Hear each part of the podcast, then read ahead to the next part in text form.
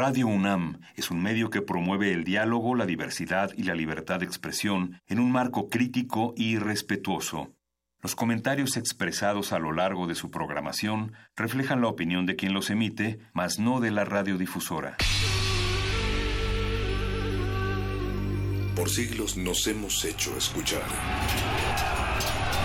Nacimos como parte de esa inmensa mayoría. Hablar.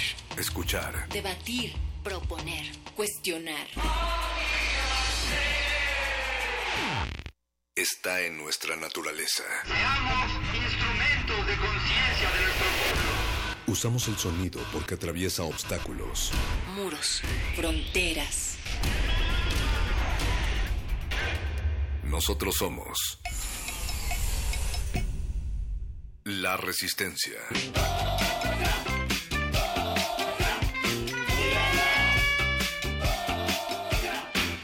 Modulada.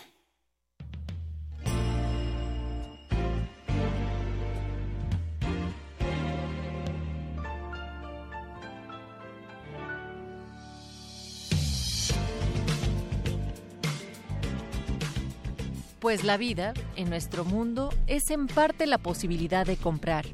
¿De comprar qué? Juguetes, a fin de cuentas. Juguetes grandes, cosas que nos gustan y que les infunden respeto a los demás. La sociedad contemporánea nos ordena comprar estas cosas, desear ser capaces de comprar, comprar lo más posible. Ahora bien, la idea de comprar cosas y de jugar con cosas nuevas, autos nuevos, zapatos de marca, televisiones enormes, departamentos con vista al sur, smartphones bañados en oro, vacaciones en Croacia, falsos tapices iraníes, todo ello es característico de los deseos de infancia, de la adolescencia. Y cuando esto se convierte en algo que funciona en el nivel de los adultos, aunque sea solo en parte, deja de haber una barrera simbólica entre el hecho de ser joven y el hecho de ser adulto. Es una especie de continuidad laxa. Y en esa continuidad laxa nos encontramos esta noche, esta semana en la Resistencia, hablando sobre esa necesidad de comprar, sobre todo que nos lleva a la gran llamada cuesta de enero. Ese es el tema semanal. Queremos preguntarte y leerte a ti y que nos digas cómo estás sobrellevando esta cuesta de enero en el 2018. Lo puedes hacer a través del 47 76 90 81. Ese es el WhatsApp. En arroba como Twitter y en Facebook Resistencia Modulada. Nos dimos la tarea también de preguntarle a la gente qué pasa con la cuesta de enero. Resistencia modulada. El 2018 iniciará con diversos aumentos que complicarán la cuesta de enero. El incremento en diversos impuestos y servicios se hará presente en la Ciudad de México. De acuerdo con las autoridades, las alzas obedecen al ajuste anual por la inflación. En primer lugar, y contrario al poco aumento del salario mínimo de 8 pesos, de 8 pesos, se registrarán alzas entre un 3 y un 7%. Esto de acuerdo con cifras oficiales. Y es que lo aprobado por la Asamblea Legislativa, a partir del lunes primero de enero, en la capital del país, diversos trámites como casarse, divorciarse, obtener la licencia de conducir, renovar la tarjeta de circulación e incluso sacar el pasaporte, costarán un poco más que el año pasado. Así que ya sabe, 2018 llega con mayores costos en todos los bienes y servicios, así que tome sus precauciones. Así que tome sus precauciones. Así que tome sus precauciones. Resistencia modulada.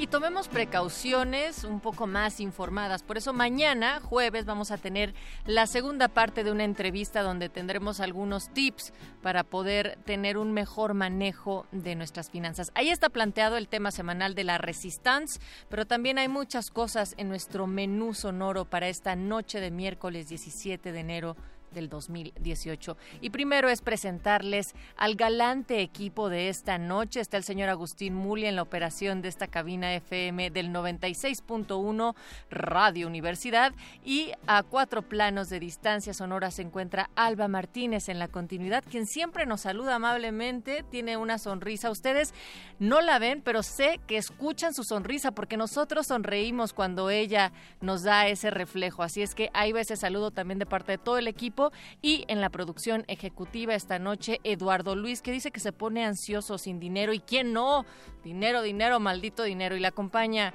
la voz que más se replica Oscar Sánchez, el voice en esta producción de resistencia modulada. Mi nombre es Natalia Luna y más tarde van a llegar aquellos que comen galletas, pero también palabras. Los muerdelenguas estarán planteando que si ustedes tienen hambre de lectura y no tienen dinero, bueno, pues hay una alternativa, un especial de libros y pobreza en punto de las 20 horas con unos minutitos más. Ya ahorita les vamos a dar chance de entrar y después llegará el modernísimo que va a platicar sobre los nuevos nombramientos de servidores públicos, la presentación del libro Casas Vacías con su autora Brenda Navarro y también de la violencia contra periodistas que lamentablemente no para y este 2018 no va pintando mejor.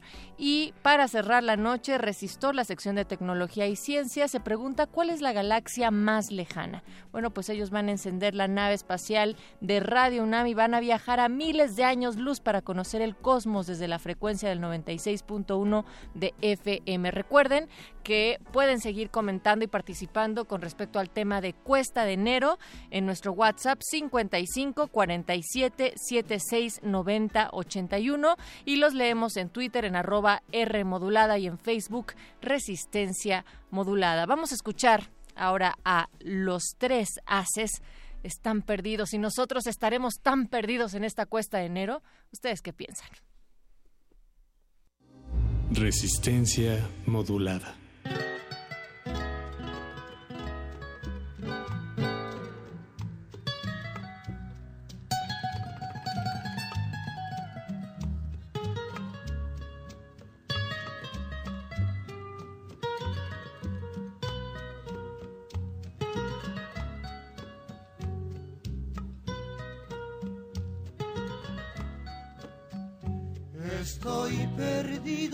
No sé qué camino me trajo hasta aquí.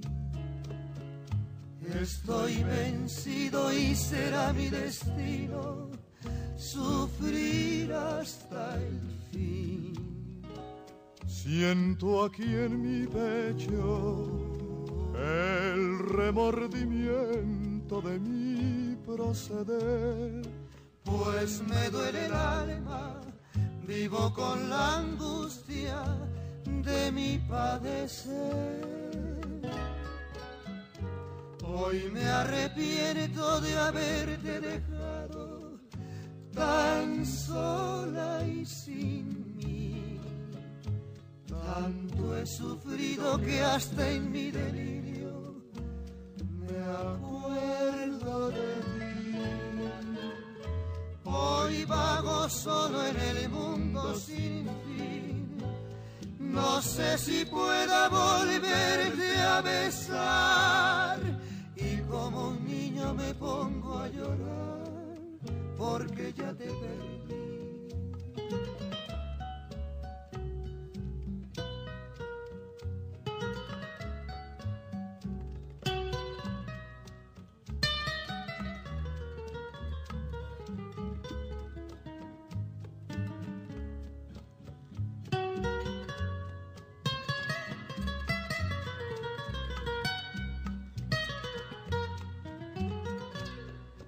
Siento aquí en mi pecho el remordimiento de mi proceder.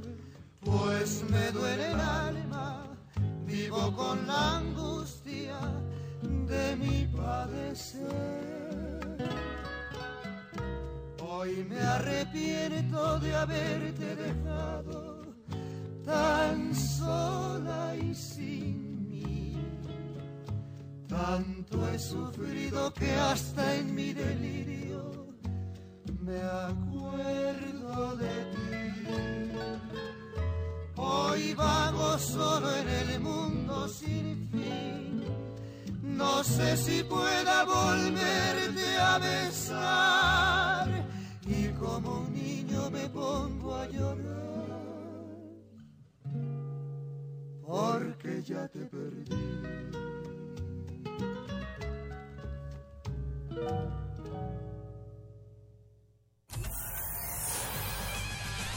Lánguida la luna libra la lid lúbrica de libros. Maleable la mente emula al mutante milenario. Muerde lenguas, letras, libros y galletas.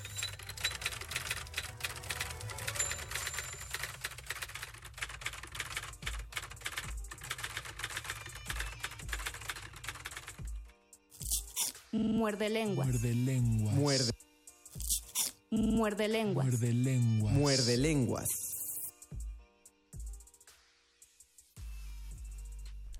Hoy es miércoles 17 de enero del año 2018 y porque hablamos de la cuesta de enero, en este programa Muerde Lenguas les vamos a decir algunos de los libros que nos han marcado y que nos han costado muy baratos, muy caros, que hemos regalado, es decir, que hemos prestado para que no nos lo devuelvan o que nos han prestado y están en nuestra casa. Porque este es el Muerde Lenguas de letras, libros, galletas y pobreza y esta es la voz de Luis Flores del Mal. Y aquí la voz del Mago Conde también tiene el gusto de darles la bienvenida a nuestra frecuencia del 96.1 de FM. Radio, Radio UNAM. Y también en www.resistenciamodulada.com. Y en Facebook como Resistencia Modulada, porque donde estamos transmitiendo en vivo en nuestro Facebook Live, ahí podrán ver la bella cara de Luisito Flores.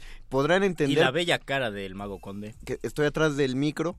Pero ahí podrán entender, no, en serio, es que yo me estoy tapando con mi micro, pero podrán entender por qué dicen que Luis Flores es como un Johnny Depp que sabe rimar.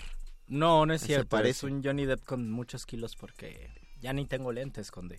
Pero tienes tu soyuelo. Por eso, ya sin lentes, ya es más. Tenemos, tenemos en este Muerde Lenguas muchas preguntas tenemos muchas que preguntas. nosotros vamos a resolver y a lo mejor ya hay que empezar, ¿no? A resolverlas. Creo sí, que sí, tenemos sí, WhatsApp. Sí, tenemos WhatsApp. Recuerden, eh, WhatsApp eh, 55 4776 9081. 4776 9081 y este WhatsApp va a servir para que nos respondan 10 cosas que hemos preparado en este día. Una usted, de ellas, usted sí, tiene sí, sí, la sí. duda de cómo leer con poco dinero, todo lo que siempre quiso leer con el dinero que nunca quiso gastar. O usted quiere compartirnos sus experiencias lectoras con poco dinero, Así sus es. consejos para ser pobre y de todos modos ser rico en la experiencia literaria, pues este es el programa indicado para ustedes. Y pues vamos a empezar. Sí, Luisito, vam- que- vamos a empezar los el top 10. Ah, eh, la semana pasada eran 12 programas porque eran 12 propósitos, ahora son 10. Número uno, el libro que te haya costado más barato. Que hayas eh, comprado por algún valor, no que te hayas encontrado, pero que sí te haya costado algo. Voy a recordar justamente el primer libro que fue mío, que, que perteneció a mi colección y de hecho todavía tengo, que se llama Tengo mi real y medio. Eh, trata de alguien, yo no sabía que era un real y medio, pasé años leyendo ese libro sin saber lo que era un real y medio hasta que supe que era una moneda.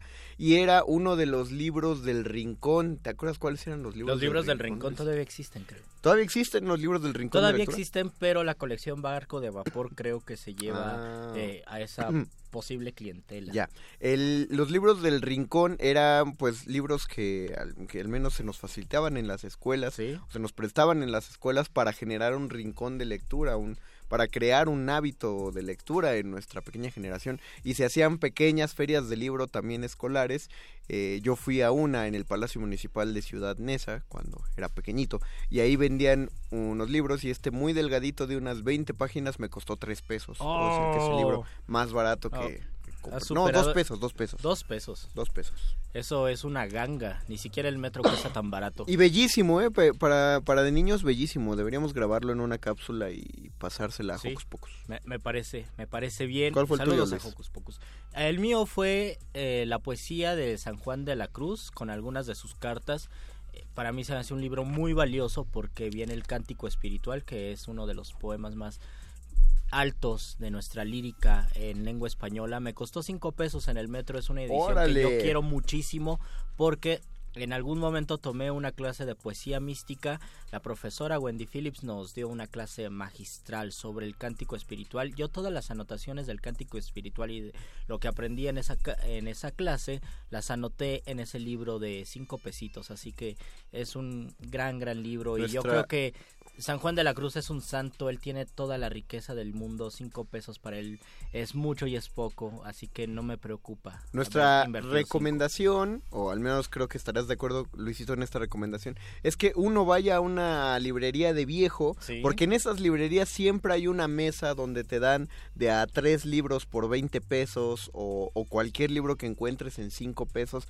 La cosa es que vayan con tiempo, porque como pueden encontrar, obviamente están a ese precio por algo hay mucho mucho libro horrendo, pero de repente aburrido. se les olvida alguna cosa. Pueden encontrar una joya para ustedes, porque ustedes tienen un gusto particular y puede que haya gente que dejó ahí un manual de electrónica que odia, pero ustedes aman la electrónica y saben que es un manual eh, genial. O un manual para ocupar Windows 95. Y lo necesitan. Y dicen, ay, ese libro que yo busqué durante 23 años, por fin es mío. Ajá, o, lo que escribió algún maestro, no sé, o sea, vayan ahí, busquen, pueden encontrar libros baratísimos a un precio muy accesible, pero váyanse con tiempo. La primera recomendación muerde lenguosa. Primera recomendación muerde lenguosa, segunda recomendación y segunda experiencia muerde lenguosa, un libro que sea tu favorito y que hayas pagado muy poco por él.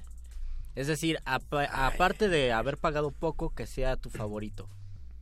tú tienes ya la respuesta. Yo ya tengo la respuesta. primero para que... Son dos. Uno que también compré en el metro de César Vallejo en una edición española de esos libros que llegaban. Eh, no sé cómo, cómo llegaban, pero todas las ediciones españolas baratas estaban allí en el metro. Compré los poemas humanos de César Vallejo, que para mí se me hace fundamental. Y también en el Tianguis, una vez compré por 15 pesos Altazor de Vicente Huidobro en la edición de Cátedra, que es una edición anotada, comentada, eh, erudita. La edición tiene una dedicatoria, yo lo compré más o menos en 2009, la dedicatoria es de 2004, alguien se quiso deshacer del libro, llegó a mis manos, son libros muy valiosos que yo los tengo en, en mi estante principal de libros y los por los dos pagué a lo mucho 25 pesos. No, no sé, no, no quiero salirme tanto del ámbito ahorrador, voy a procurar que los libros, ninguno de estos libros supere los 70 pesos de los dichos de esta noche, pero yo considero que libros muy baratos y que se pueden considerar entre mis favoritos, los Aguilar, los chiquitos rojos, oh, los breviarios Aguilar, son, son muy bonitos, muy bien impresos, eh, es un papel muy amable de lectura, sus estudios preliminares son geniales. Físicamente son muy guapos. Físicamente son bellísimos esos libros. Si uno llega a tener suerte, a veces compra uno de esos Aguilar con su separador original, ah, porque venían con separadorcitos de su tamaño, con el nombre del libro. Ya no todos lo tienen, obviamente se ha perdido de librería en librería, pero en todas esas librerías yo he visto que cuestan 50, de 40 a 50 pesos. Yo los he visto hasta 30 pesos. Y están, los venden afuera de la Facultad de Filosofía y Letras, los venden en en las librerías de viejo que están sobre Avenida Universidad. Y las de Donceles también. Las de Donceles, las de Miguel Ángel de Quevedo, todos tienen una pequeña colección de esos Aguilar. Que por cierto, si van a la librería que está sobre eh, a la librería de viejo sobre Avenida Universidad que se llama Librería Salvador Novo, tiene pintado en la fachada un Salvador Novo, ¿Ah, la librería, y el Salvador Novo está muy feo, parece un extraterrestre, no sé quién pintó ah, eso, tampoco era guapo el señor. No, no era guapo, pero que no le hagan eso a Salvador Novo. es que es difícil, intenta tú pintar a alguien en un zaguán, no te va a salir tan... Eso sí. Tan guapo. Yo creo, no sé, 50 pesos sí es barato, sí, ¿no? Voy a dejarlo ahí. 50 pesos está bien, yo creo que... pero ¿cuál? Así la colección? Sí, el que sea, el que sea. Nos eh, dice Jorge Reséndiz ¿Quién es Perro Muchacho? Perro Muchacho es la entidad de resistencia modulada que le da la voz fuerte y grave. Sí, esa, esa voz resistencia. guapa que lee la nota nostra, ese es el Perro Muchacho. Ramos Lira nos dice boa noite, boa noite para Ramos Lira. Giovanna nos dice hola, hola. Los extrañaba mucho. Nosotros a ti. Y que él nos dice, mi primer libro fue uno de Goethe, el Fausto, de la editorial Porrúa. Ah, yo no sé qué, quién, tradu quién traduzca el Goethe en Porrúa, pero sé que existen muy pocas traducciones del Goethe y que incluso la traducción de Cátedra, que es carísima, puede coincidir con traducciones de ediciones baratas porque Cátedra no realizó la traducción, sino simplemente compró los derechos de la traducción. No crean que la traducción de Goethe es mala, del Fausto es mala, la que es mala es, o la que no es perfecta es la obra, usted no se espante. Es igual de oh. aburrida en alemán que en español, se los aseguro. ¿Tú, tú opinas eso? No, tiene unos pasajes bellísimos, pero no. Así que diga, ¡ay! Que no es el mejor Fausto. El, Nos dice Marlowe tiene un Mil Canava, tres hombres en una barca de, no puedo leerlo, Yero Meca. Yero Meca. En una venta de libros por loto a 5 pesos el kilo. 5 pesos Cinco el pesos kilo. el kilo de libros. Además por kilo, sí. eh, yo sí he visto eso que venden Sí. por kilo. También Jesús Vázquez nos dice, compré un paquete de 20 libros de comunicación en las chácharas de a 100 pesos todo el paquete. Ah, bien. Y Giovanna dice, el más vara, el Periquillo Sarmiento en la edición de Porrúa a 10 pesitos. Yo quiero, le encanta. yo quiero ese porque el periquillo, el periquito Sarmiento, Sarmiento es el uno, ¿no? Es el número uno de la colección, sepan cuántos, ¿no?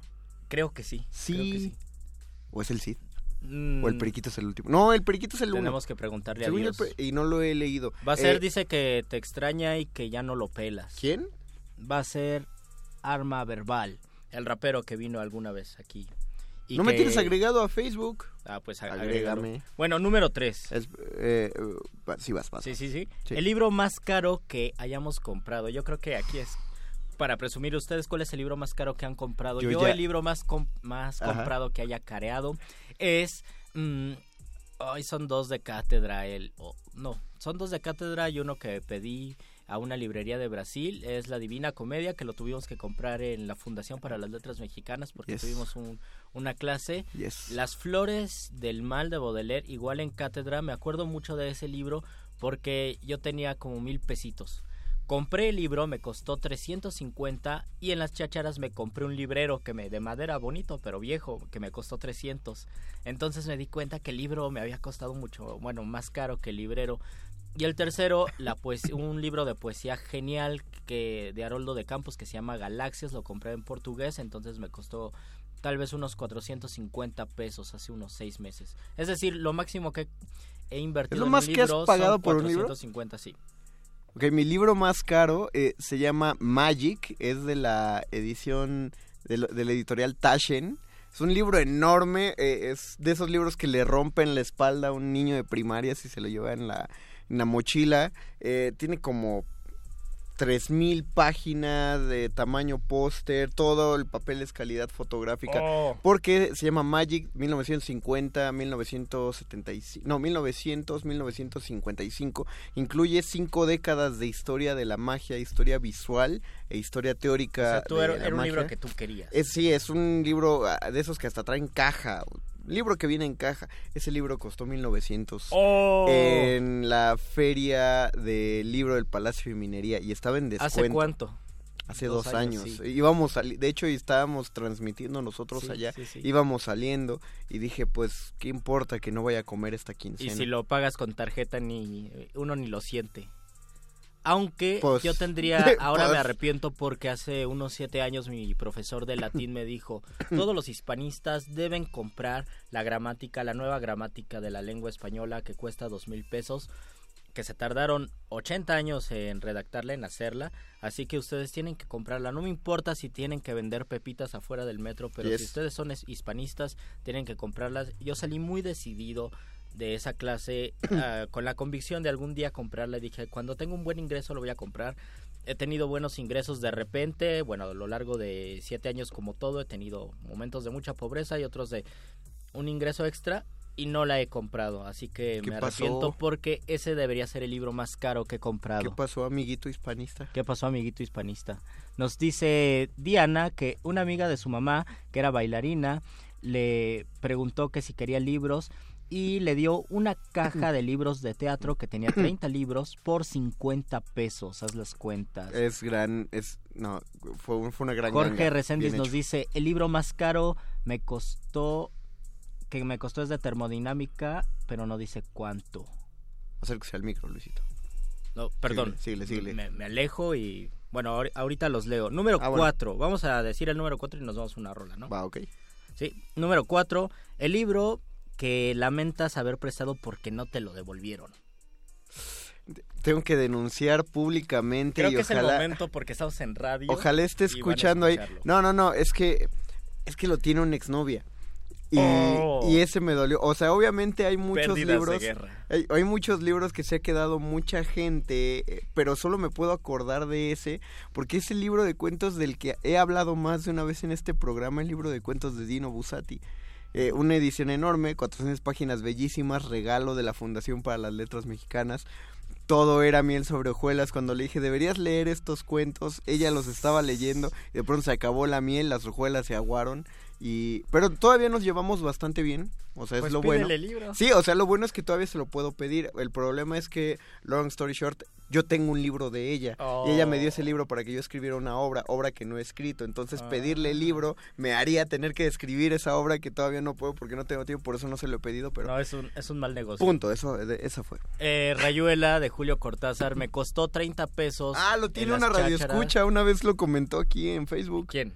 ¿No te acuerdas? No me acuerdo. Alguien dijo que tenía tu rayuela, creo. ¿Alguien tiene mi Rayuela? Bueno, Rayuela lo presté y pues ya lo perdí para siempre. Así que es una pérdida de guerra y lo lamento mucho por Rayuela porque lo había subrayado, es en edición cátedra, me gustó muchísimo leer, fue una experiencia maravillosa, pero perdí el libro. Y de hecho yo lo empecé antes de encontrarlo y fue un mensaje del destino, cruza ese puente y a mitad del puente encontrarás a alguien vendiendo chacharitas y entre esas chacharitas estará Rayuela, así lo hice, lo vi, lo compré por 30 pesos, yo era muy pobre, tenía 50 pesos para mi semana o para dos días, lo compré, me quedé sin dinero, pero valió mucho la pena y luego lo presté y valió queso. Antes de mandar a Rola, sería bueno que leyeras uno de los muchísimos comentarios que nos están poniendo para que se animen a poner más y que Por no favor, acabe pongan este más comentarios. Porque ba- ba- bajaste y ya uno, se quedaron arriba, pero ustedes sigan comentando, queremos queremos leer todo. Si le encuentras, ahí está la flecha, ahí. Eso, Ahí está, es que tengo que acercarme un poco. Un mundo feliz de Siddhartha nos dice Evan McFly. Un mundo feliz de Siddhartha lo presté a la chica que me gustaba. Tuvo un novio y ya ocho años que no los veo ni los veré. ¿Un mundo feliz de nuevo. Siddhartha? Ah, no, no es cierto. Un mundo feliz y Siddhartha. Ah, porque dije, Prestó los dos. Oh, qué triste. Huxley. Carmen Jones dice Hola, Carmen. que te rompe el corazón, que tus libros duelen más, a mí me pasó igual y yo sí se los pedí de vuelta y dijo que no. Eh, está bien. Ah, bueno, eso es gente Sí, porque son maldita. pérdidas de guerra. Yo creo que en el manual de los libros es si te prestan un libro, una relación y terminan, se, se deben quedar los libros. Wow, wow, wow, el libro era una novela histórica de una serie que se llama Heroínas de la Biblia. Y a- más, a- más arriba tenemos otro comentario. Dice Jorge Andrade, cuando hice mi servicio, cuando hice mi servicio social en un museo del centro, hicieron una venta interna y sacaron todos los libros catálogo a un precio de 20 pesos cada uno. Pues es como, también en lo que está la rola, alguien coméntenos si alguien cayó en ese pequeño fraude de la librería que se dañó en el pasado Ah, terremoto del 19 de septiembre. ¿Pero por qué fue fraude? ¿Por qué Pues fraude? porque los obligaron, les decían todo lo que puedas sacar de la biblioteca por 50 pesos, pero tenías que hacer una fila de cuatro horas y dicen Sí, que no podías Pero entrar. más bien fue un fenómeno de redes sociales. No, no, no, porque pero- todo el mundo compartía eso, todo el mundo No, fue- pero sí era fraude Sí. porque te decían que solo había libros de los feos. Oh. Porque no te dejaban pasar a los pasillos más atrás porque era peligroso No. y que realmente era muy poquito lo que podías ver. Yo, yo O sea, recuerdo sí que tal vez esos fueron los más baratos entonces en, en la Facultad de Ciencias alguna vez compré seis tomos de biología histórica, algo así, una colección, estaban a 18 pesos los seis tomos, entonces me costaron 3 pesos cada uno y son libros muy bonitos. Oscar Reyes nos dice del cristal con que se mira de Gabriel Said, pero qué, Eh, es que nos llamó a la cabina telefónica y la Lolui está... Ah, que lo prestó y no se lo devolvieron, gracias la Lolui. Eh, no, pues ya ni modo, como dijo Luisito, eh, pérdida de guerra, Oscar Reyes. Pérdida de guerra y que creo que es mejor conseguirlo de nuevo a, a tener que a llamarle a, tener esa que persona, llamar. ¿no? Síganos dando sus comentarios, estamos hablando de cómo ahorrar para leer un chorro, vamos a oír una rola muerde lenguosa. Vamos a escuchar algo de Sharif porque hoy es su cumpleaños y regresamos a este programa de Muerde Lenguas, Letras, Libros, Galletas. Y pocos, pocos pesos, pero muchos libros. Muerde lenguas. Muerde lenguas. Muerde lenguas. Vuelvo a mi rito, al loop infinito, al micro y al grito del verso, al mismo delito, folios escritos, rap infinito como el universo, pan para el hambriento, lo siento, si el Zaragoza cambia el movimiento, es música y viento, hora tras hora, y el corazón latiendo a contratiempo. Sé del trabajo y sé del sudor, sé del sabor de la sal del amor, sé que hay atajos para ganar fajos, pero no para sentirse mejor. Y sabes de rap, sabes de mí, de los malabares que para vivir, surcando los mares, jugando en los bares, a pares y nones contra el porvenir y na na na. na na. Canción de cuna, mi na na na. Duérmete luna, que ya vuelve el sol a gastar su fortuna envidando otra vez de farol y bla bla bla bla bla. Mi do, mi, mi, fa, fa, fa. Fácil de hacer fluir, fantástico. Sin fama ni fajo ni plástico. Solo mi pompa, paso de alfombra. Soy más de andar por un suelo cualquiera. Cables y cruces, sombras y luces. Darme de bruces con la primavera. Dime a qué esperas. Quizás son guaperas que parta la pana. Yo soy un hortera que amansa las fieras con sueños y ojeras del fin de semana. Y nada va a hacerme cambiar. Ya no, no, no quiero salir de aquí. La música cura, la pura locura de esta calentura que llaman vivir. Y sí, sigo aquí, yo sí. Igual que un pintor con su lienzo. Soy músico y brujo y al público embrujo. Con mi único lujo dibujo el silencio. Y shh, tranquilo y suave, como el volar de un ave. A las puertas del cielo estoy, pero perdí la llave. Hay mucho baile, mucha fiesta, pero no voy a ninguna. Me quedo en mi casa, lejos de la masa, para darle la brasa a la luna y ya. Sí, 32 frases, 32 frases, solo por divertirnos. Acción Sánchez en el juego. Yo escribo la letra, cojo el micro y dedo el fuego. Muerde lenguas. Muerde lenguas.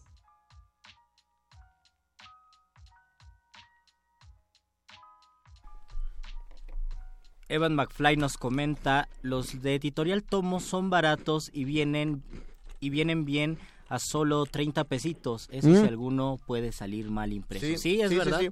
Estoy de acuerdo, es bueno. Además, si compras muchos, luego ya se ven bien en el librero. O sea, solitos se ven bastante cutres, pero ya juntos es que son Sí, moraditos. no, no es una azules. editorial mala. Por ejemplo, el primer libro de Editorial Tomo que compré fue El Romancero Gitano cuando estudiaba en el CCH y es uno de mis libros favoritos.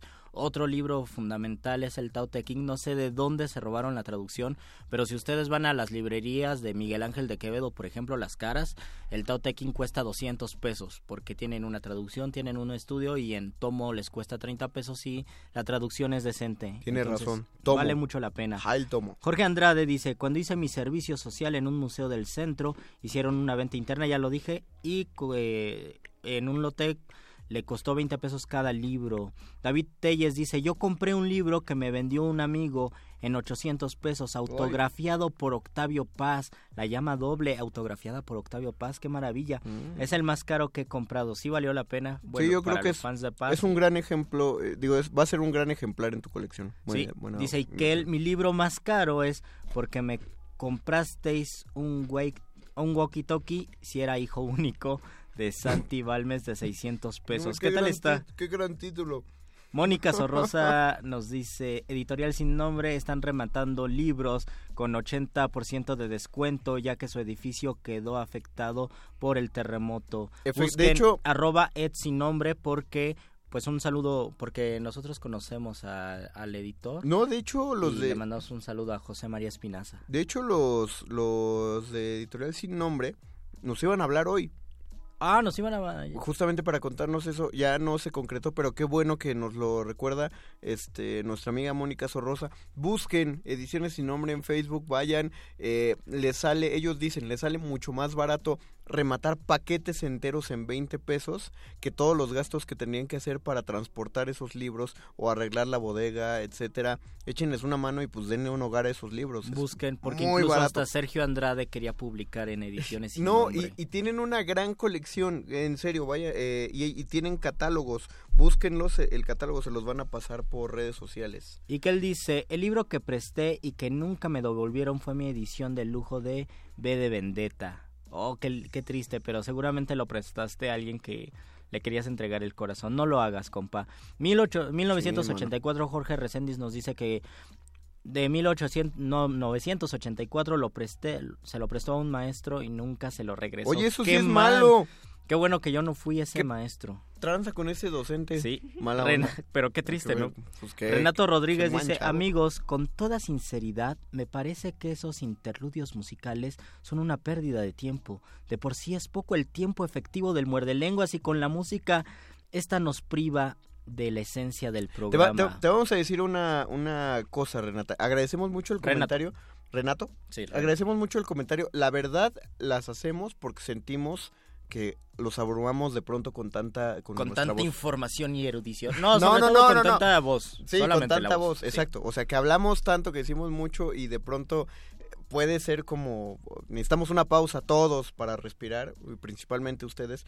Por eso lo hacemos. Y además, eh, querido Renato, eh, se llama Letras, Libros y Galletas, el subtítulo del Muerde Lenguas, porque en cada pausa musical nosotros aprovechamos para comernos unas deliciosas galletas por patrocinadas galleta. por galletas. Si no, es, eh, es que si no se me baja el azúcar. por si no galletas galleta. muerde lenguas. O sea, podría tomar medicina, pero mejor galleta, porque podré ser gordo, pero Evan McFly dice, también los caídos son los libros que prestas y los regresan con heridas, eso es verdad. Le presté Sí. el padrino a una amiga y me lo regresó sin pasta, solo pegada con cinta canela y todo subrayado de las palabras que no entendía. Bueno, hay- Jamás le presté de nuevo. ¿Sigue siendo tu amiga? Esa es la pregunta. Hay gente muy manchada. Tengo un amigo que le presté un cómic, se le mojó con la lluvia y no me lo devolvió porque dijo que estaba todo mojado. Me regaló, Oh. me regaló una baraja para pagar. Y era la primera edición del hombre radioactivo. No, esas cosas obviamente uno no las presta. Ramírez Armando coincide con Renato sobre la- las pausas musicales. Pero espera, quiero, solo quiero aclarar que este muchacho al, al par de meses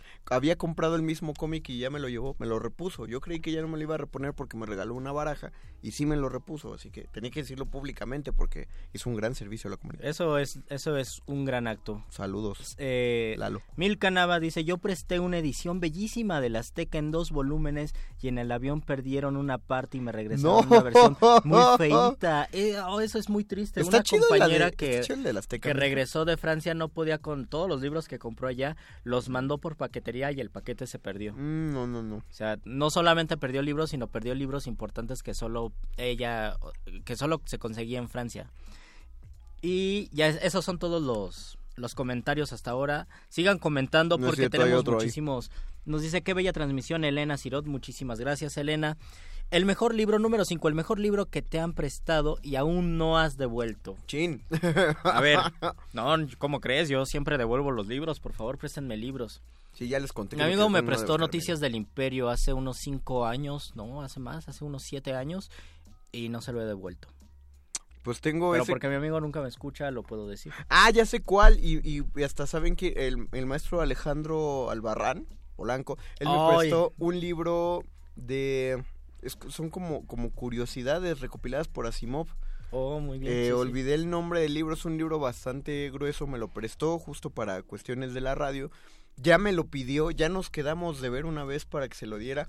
Por cosas del destino él no pudo llegar y todavía lo tengo, pero los dos somos conscientes que, que tengo su libro. Yo no, yo me echo tonto con No el me odies, Al- Alejandro. con el maestro Albarrán porque tengo dos libros suyos que me los prestó de corazón porque se ve que eran libros suyos favoritos y no se los regresé. Yo creo que por eso le echó azúcar a nuestros tanques de gasolina. Tal vez, tal vez. ¿Qué más? Número 6. Un libro que te guste, pero que solo lo tengas en fotocopias. Ay, eh, ya, ay, lo tengo aquí, que se llama Novecento, de Alessandro Novecento Barico. lo- oh. Novecento, la, la, la increíble historia de, de Danny Woodman, T de Lemon Novecento. Si alguien la ve, cómprela, no para mí, cómpresela, léala. Eh, hicieron una adaptación cinematográfica que se llama 1900 y cacho, la historia del pianista sobre el mar, que también es una película hermosa, pero véanla, es un, es Alessandro Barico escribió un monólogo teatral genial sobre un tipo que aprende a tocar jazz eh, arriba de un barco porque nace arriba del barco y en toda su vida jamás se baja de ese barco.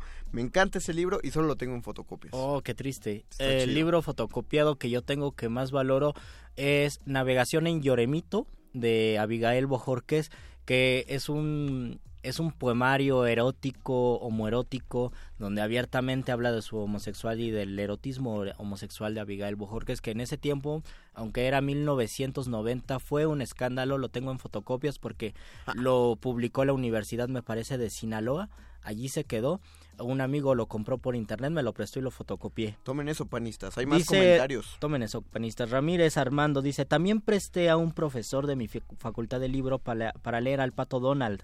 Volveré a Mm. mi facultad a visitarlo a ver si todavía lo tiene. ¿Tú crees que todavía lo tenga, Conde? Alguna vez hablamos de ese libro aquí, ¿verdad? Va a ser boy. Sí, yo lo tengo. Y nos dice Diana, un amigo me prestó un libro, me tardé tanto en leerlo que cuando se lo quise devolver me dijo que me lo quedara porque ya había comprado uno nuevo. Eso es muy bueno. Yo alguna vez compré un libro para una compañera, nunca se lo di y después en un momento de necesidad vendí ese libro. ¿Qué dice Jorge Reséndiz de Jorge Reséndiz dice, aquí en Durango hay poca cultura de compartir libros. Qué bueno. Qué bueno, ¿no? Sí, qué bueno también porque siempre dicen que es muy menso el que presta un libro, pero es más menso el que lo regresa. Entonces, Eso es muy no, no, no. No, no, no, no se los presten.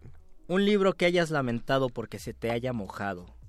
Nada, nunca se me ha mojado un Nunca, libro. mira, lo, Jamás. los cuidas bien. Yo mojé un arte poética china que se llama Wen Fu, de un escritor chino del año 1000, donde en 17 poemas o 27 poemas explica qué debe ser un poema, cómo se debe escribir un poema, con toda la sabiduría oriental. Es un libro de mucha sabiduría, yo lo valoro muchísimo, lo publicó eh, el sello que se llama Mangos de Hacha, de hecho se llama Mangos de Hacha porque en una parte dice que el poema es como el hacha y el y el artífice debe ser como el mango del hacha que le da eh, fuerza al poema. Ese es un proyecto editorial de un compañero, José Luis Bobadilla. Fue uno de los primeros que él tradujo. Él no sabe chino, pero él buscó como cinco versiones en inglés y, y con esas versiones hizo una versión en español. Entonces es la traducción de la traducción y a pesar de eso es un libro maravilloso. Le, le metió el enter para que se viera, para que se vi- él puso para que se vea más orgánico. La verdad es un libro increíble. Yo cuando voy a algún taller de poesía comparto ese libro, lo fotocopio con el perdón de, de Bobadilla. Y una vez que fui a dar un taller, dejé mi botella de agua abierta y pues se mojó mi libro. Fue una gran desgracia. o sea, tú, tú con tu propia agua, ¿no? Fue con Sí, el- con mi propia agua No, lo mojé. se me ha mojado ni Número nada. 8, el PDF que más valores, que tú lo tengas, que digas, ah, este PDF, cómo me gusta este PDF. Cartomagia fundamental de Vicente Canuto. Siempre que eh, un mago pregunta en grupos de magia con qué libro puede iniciarse en la magia, lo mandan a, él- a leer el que cariñosamente llamamos El Canuto, porque Vicente Canuto, un español eh, al cual le mando un saludo, seguramente no está escuchando, pero le mando un saludo, eh, escribió un libro que es un perfecto curso de magia con cartas para ir desde el desde que empiezas de cero hasta unas técnicas muy avanzadas en un libro de unas fácil 150 200 paginitas. Muy muy bello el libro eh, no- es muy caro de conseguir porque solo venden en España pero lo tengo en PDF es bonito. Lo recomiendo si alguien quiere adentrarse a ese bello arte de la cartomagia Nos dice, nos dice Renato que ya resolvió la cuestión del preludio, del interludio musical, ya que en la transmisión de Facebook no se oye la canción y siguen comentando exactamente. Esa es la parte bonita de, de la transmisión en Facebook, que Ah, que- sustituimos la música con el ustedes ven comentario. el ven el detrás de cámaras cuando Y- Luis me ahorca Yo te, otra, ya nada más faltan dos. Nueve. tú no contestaste tu PDF Ah, favorito. es verdad, el, Rápido. el PDF No lo favorito. expliques, solo- María Utrera Torremocha, la teoría de la, del verso libre, porque hice mi tesis gracias a ese no libro. expliquemos vamos a tratar Número de contestar 9. esas ¿Algún tesoro que hayas encontrado en librería de viejo? Ay Dios, ay Dios. eh, eh, la- Complicadísimo. No, no, no. eh, magia, magia blanca de escenario de Janojin Robert Van. Se encuentra en librería de viejo, pero para mí es un tesoro el segundo tomo del canto general en la editorial Losada, porque yo tenía el primer tomo. Fui a la librería de viejo y lo encontré. Y número Ocho 10. segundos. Un libro que te hayas encontrado. Y esta, ¿Dónde? este es largo. Que te hayas encontrado tirado. Yo me encontré uno afuera de unas tortas, tenía mucha hambre en un puestito de tortas. Alguien dejó un libro, era de Isabel Allende. Y No, mi libro de Isabel Allende que perdí Ajá, tu libro de Isabel Allende. Yo le dije al señor, eh, señor, alguien olvidó este libro, eh, si regresa, pues devuélvaselo, no sé qué pasó. Yo se lo devolví porque dije, a lo mejor regresa. Y, a la- y además no tenía tantas ganas de quedarme con ese libro. El perfume de Patrick Soskin me lo Oh. encontré en un salón de la preparatoria. Íbamos entrando al taller, estaba eh, abajo de una de las butacas, lo agarré, me encantó el libro, gran tesorito. Gran tesoro. Vamos a escuchar una rola y regresamos con el momento apoteósico. ¿Sí, rola o mandamos directamente? O- al- Sí, rola, rola de volada. Ah, bueno, va. Rola bolona.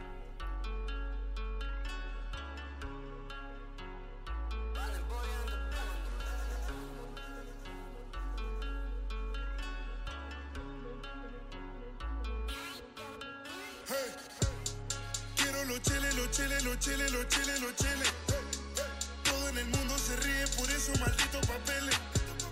Tengo una lista de cosas que quiero y aún no se puede. No, no. Sigo esperando el día en donde los chiles me llueven. Quiero los chiles, los chiles, los chiles, los chiles, los chiles. Todo en el mundo se ríe por esos malditos papeles. Tengo una lista de cosas que quiero y aún no se puede. Sigo esperando el día en donde los chiles me llueven. Hey, quiere real no es malo, quiere real no es malo malo, es que eres real y sale a robarlo. Soy de Venezuela y el dólar está caro. Por un iPhone 7 te dan un disparo. Sí, todo el mundo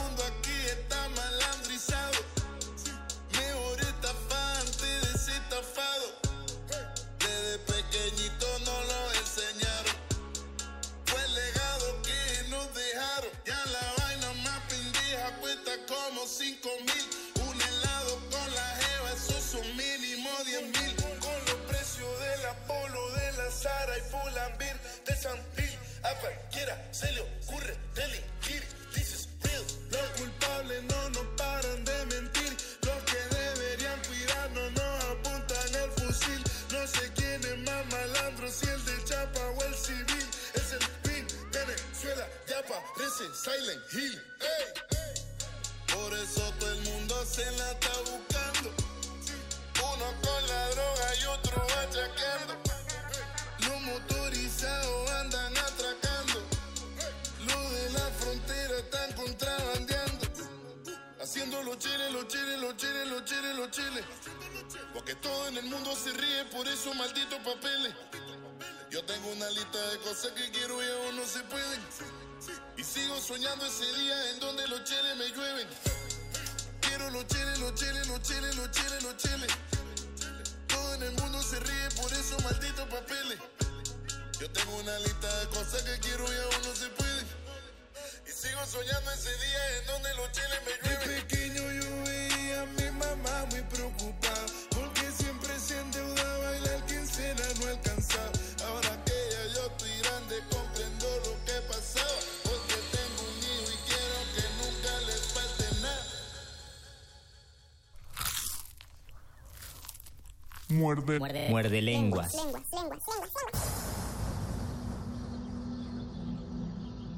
Cuando la primer duda del hombre surgió, el universo respondió con el conocimiento en forma de persona. Una persona con suéter.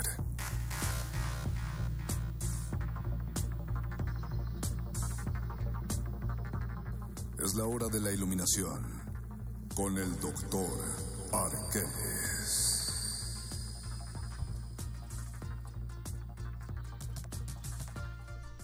Doctor Arqueles, hemos terminado nuestra lista muerdelenguosa y hemos aprendido mucho sobre... O no sé si mucho, pero hemos, hemos discutido sobre la pobreza y los libros, Doc. Retomemos la cuestión de la pobreza, muchachos. Que solo la pobreza. ¿Estarían de acuerdo en que, en el entendido de que eres lo que tienes, una persona pobre sería una especie de persona anónima? Oh. Sí. Sí, sí, sí. Se vuelven estadísticas. Exactamente, se vuelven meros números. El sentido de su vida eh, se enfoca en cosas muy distintas. Probablemente el asunto de tener una identidad se vuelve un tema secundario frente a la necesidad de sobrevivir. Es decir, uno de los de los puntos de partida para la sociedad de consumo es hacernos pensar que somos lo que tenemos y lo que compramos, ¿no? En efecto, ahora llevemos este mismo asunto al ámbito cultural. En ese mismo ámbito, entre más libros tengas, más sabio se supone Se que eres. supone que eres. ¿Cierto? Es verdad. Y entre menos libros tengas, más ignorante eres y menos valorado serás en ese medio. Por lo un- tanto, te vuelves un anónimo en la cultura. Eres un cerdo inculto. Exactamente. Habría que revisar precisamente estas ideas porque finalmente la pobreza eh, en sentido económico y social probablemente no tenga que ver tanto con la pobreza eh, individual, O de acumular información, porque al fin de cuentas a veces puede ser eso, ¿no? Sí, acumular información en cuestión de libros. Hay que recordar cómo inicia el discurso de agradecimiento del Premio Nobel de José Saramago. Él dice, la persona más sabia que he conocido en mi vida no sabía leer ni escribir. Él recibe el Premio Nobel de Literatura y habla, y en las primeras líneas es la persona más sabia que he conocido en mi vida, no sabía leer y escribir, es decir, todo lo que estoy haciendo en este momento no tiene que ver con la sabiduría. O no, tiene o no tiene sentido para esa persona, que es la persona más sabia del mundo. Ahora también ocurre que todas estas personas anónimas, todos estos seres sin nombre, adquieren tal vez un nombre gracias a la literatura. Como hablaban ustedes, por ejemplo, del Periquillo Sarmiento. Hay personajes que a partir de su historia, que puede ser una historia de alguien sumido en condiciones de pobreza, se vuelven famosos, se adquieren un nivel eh, de culto, se vuelven figuras de la literatura, más allá de esta relación tan extraña que se establece a partir de términos capitales y de economía entre tener y ser. Pero ¿Estamos hablando del autor o del personaje? Del personaje, mi querido Mario. Probablemente con el autor sea un poco más complicado, sí. porque se necesitan ciertas condiciones sociales, culturales y económicas para poder publicar un libro. Pero del personaje nunca sabrás si estás hablando de una historia de ficción o de una historia... Eso es cierto, eso es cierto. Sin embargo, ahí está una muestra de que ciertas figuras pobres, anónimas, adquieren... No, pero, pero lo que voy es que eh, es, es, cierto el, su, su, primer punto, se mantienen anónimas porque conocemos el, el personaje. Una especie de, sí, exacto, una especie de arquetipo, no a la persona como tal, uh -huh. solo una figura que representa la estadística. Eso es completamente cierto, mi querido Mario. Qué feo. Y ahí viene la parte más difícil que desde los griegos y los latinos lo sabían, que es que cuando nos lleva la muerte no nos llevamos absolutamente nada. Nada. Y es triste porque tantos libros que uno quisiera llevárselos y al final de cuentas pues ahí se van a quedar para siempre. Luisito, qué deprimente. Qué deprimente, pero también qué sanador es eso. ¿Por qué? Porque, porque si vas a una Quiero librería... llegar a leer y no, no dormir. Porque si vas hasta a una acabe. librería y no tienes dinero para comprar libros, puedes decir, ¿y Ah, qué bueno, ah, sí. Al final de cuentas esto Eso no es es, mío, es sabio. Es Y sabio. no soy un anónimo por no poseer o leer esos libros, estimado Mario. La idea de ser alguien, por eso a mí no me gusta tanto, tengo que confesarlo, la publicidad de la librería de los letreros amarillos, porque siempre la publicidad gira en torno a tú tienes mejor Un control de ti, tú sí. tienes un estatus y Ah, si pero, pero, es muy cotorro. Bueno, es que ahorita ya se Es que es deformó. cotorro y creo que hay, hay mucha inteligencia en, en los publicistas, pero a mí no me gusta que es tú tienes que leer y por eso vas a ser superior a los demás. Así es más o menos como yo lo entiendo. Pero eso es, es la- cuestionable. Pero eso es la publicidad. O sea, Eso la, es- ajá, la es publicidad es general. consume cualquier cosa y vas a para ser ser una mejor persona, claro que sí. Pues ya, este, dice Oscar el Boys está, nos aventó la primer granada de humo antes de que se acabe el aire dentro de la cabina. Queremos agradecerle a todos los que estuvieron en contacto con nosotros a través del Facebook Live. Y también a las que están del otro lado del cristal, al señor Agustín Mulla. Muchísimas gracias, don Agus. Y Gracias. la producción al Voice Oscar. Y Gracias Alba Martínez en continuidad, gracias Lalo Luis también en producción, gracias a la señora Benjena que está aquí también con el poco aire que está quedando dentro de la cabina. Recuerden que después de Muerde Lenguas viene el modernísimo. Se quedan en resistencia modulada a la, que, a la cual todavía le quedan dos orotas. así que se despide de estos micrófonos El Luis mago- Flores del Mal. El Mago Conde. Y el doctor Arqueles. Queridos radioescuchas, sean más allá de lo que tengan. Esto es resistencia modulada. Los locutores del muerde lenguas se quieren deslocutor y muerde lenguarizar. El que los deslocutor y muerde lenguarice, buen deslocutor y muerde lenguarizador será.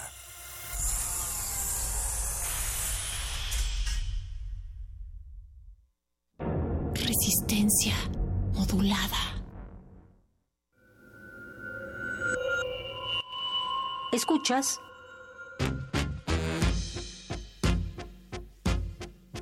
XEUN.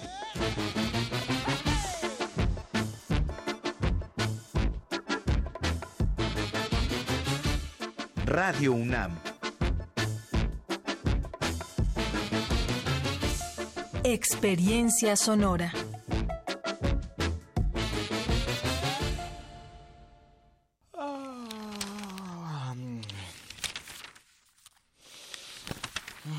¿Cansado de leer las mismas noticias una y otra vez? En Prisma RU relatamos al mundo desde una óptica universitaria. Escúchanos de lunes a viernes de la 1 a las 3 de la tarde por el 96.1 de frecuencia modulada. Radio UNAM, experiencia sonora.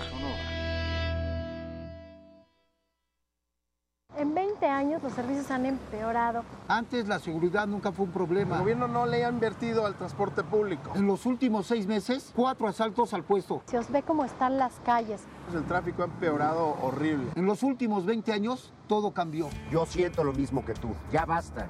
Es hora de que esta ciudad grande se convierta en una gran ciudad. Soy Miquel Arriola y si ustedes quieren, yo puedo. Si nosotros queremos, Miquel puede. Mensaje dirigido a los integrantes de la Convención de Delegados del PRI. Una científica puede gobernar la Ciudad de México. Ella es Claudia Sheinbaum. Fue delegada de Tlalpan, doctora en Ingeniería Energética por la UNAM y miembro distinguido de la Comunidad Científica Internacional. Ha sido, entre otras cosas, secretaria del Medio Ambiente en la Ciudad de México, desde donde logró disminuir la contaminación atmosférica en un 30%. Además, impulsó el Metrobús, el segundo piso gratuito del periférico y la siembra de más de 10 millones de árboles. Claudia Sheinbaum, precandidata a jefa de gobierno de la Ciudad de México. Innovación y esperanza. Morena. Propaganda dirigida a simpatizantes y militantes de Morena. Soy Cristina Cruz y sueño con una ciudad transparente y un gobierno transparente. La corrupción y el cinismo no pueden seguirse permitiendo.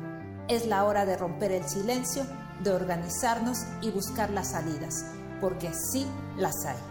En Morena creemos en la transformación de la ciudad en volver a vivir en paz. Está en nosotros, es posible y es ahora. Cristina Cruz, precandidata a jefa de gobierno. Morena, la esperanza de México. Las palabras describen y transforman la realidad. El diálogo en materia de Estado nos concierne a todos. La Universidad Nacional Autónoma de México y la Comisión Nacional de los Derechos Humanos invitan a la segunda conferencia internacional, Seguridad y Justicia en Democracia, hacia una política de Estado centrada en los derechos humanos.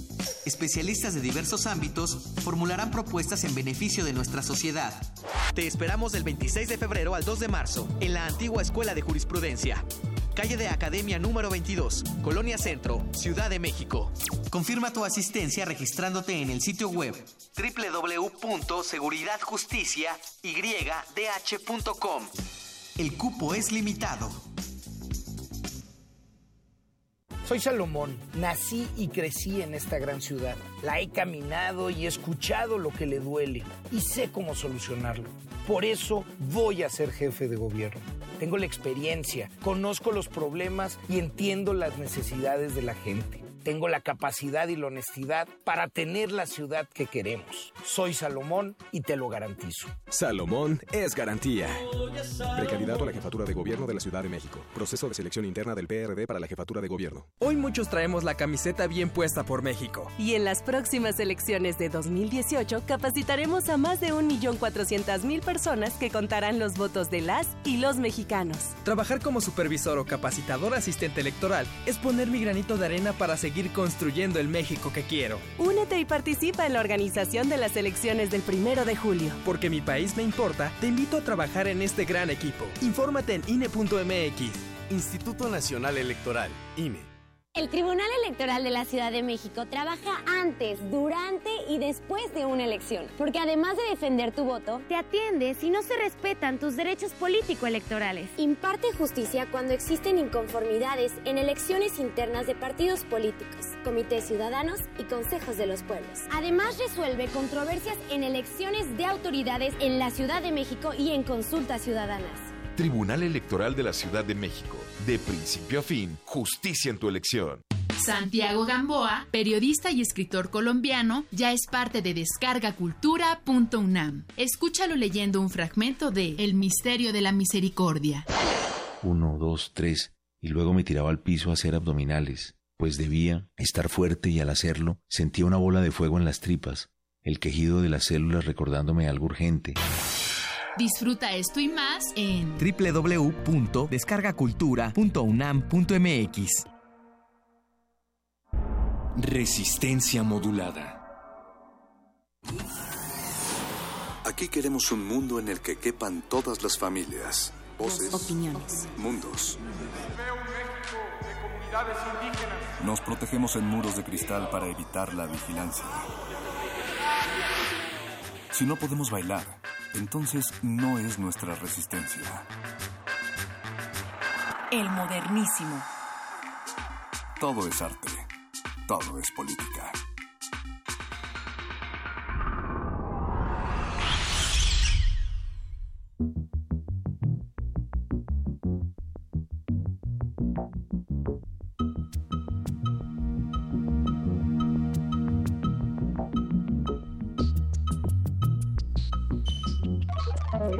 El modernísimo de resistencia modulada se asoma al espectro a través del 96.1 de FM por Radio UNAM, cuando son las 9 con 6 de la noche. Yo soy Berenice Camacho y les saludo desde el variopinto oasis de lágrimas y risas llamado Ciudad de México o CDMX en lenguaje millennial. Les traigo algo de hierba santa para que juntos vayamos desenredando esta compleja realidad de nuestro país. Pero antes, antes presentarles a la producción que nos acompaña esta noche, está el señor Agustín Mulia en la operación de la consola, Alba Martínez, incansable del otro lado, dos cristales más allá en la continuidad, está también Oscar Sánchez, el voice, en la producción ejecutiva e integrante honorario de este modernísimo, y por supuesto también Eduardo Luis, que ahorita se me escapó, ah, no, está por allá atrás, ahí está, le saluda levantando la mano. Eduardo Luis también está en la producción, en la asistencia. Muchas gracias a todas, a todos ustedes desde donde quiera que nos estén escuchando, muchas gracias por asomarse aquí a las frecuencias de Radio UNAM. Vamos a tener distintos temas. Ya saben que este es el espacio y el momento para hablar de derechos humanos, temas públicos y aderezarlo todo con salvaje pop, porque es bueno para el alma y para el cuerpo. Así es que, pues, algunos temas, temas que empiezan a dar formita a este 2018 que apenas arranca cuando es su día número 17, 17 de enero, pues estaremos hablando de las designaciones designaciones públicas, personas que ocuparán algún espacio importante, que tomarán decisiones relevantes en este 2018, ya sea fiscales, magistrados, comisionados, presidentes de organismos, personajes muy, muy importantes porque y, y de los cuales hay que tener claros los procesos. De pronto nada más nos evocamos a las elecciones populares, a las elecciones a través del voto, pero hay muchos otros personajes en puestos clave que deciden gran parte también de la vida pública de este país y de nosotras y nosotros que lo habitamos. Así es que no nos vaya a pasar, por cierto, aquello que este, no nos vaya a resultar otra Perla Gómez, por ejemplo, eh, pues que ha sido o que fue bastante criticada, recordemos la expresidenta de la Comisión de Derechos Humanos de esta ciudad por un periodo de cuatro años, pues bueno, bastante, bastante criticada su gestión precisamente pues por abandonar un poco eh, el, objetivo de los derechos humanos, que es finalmente el de la Comisión.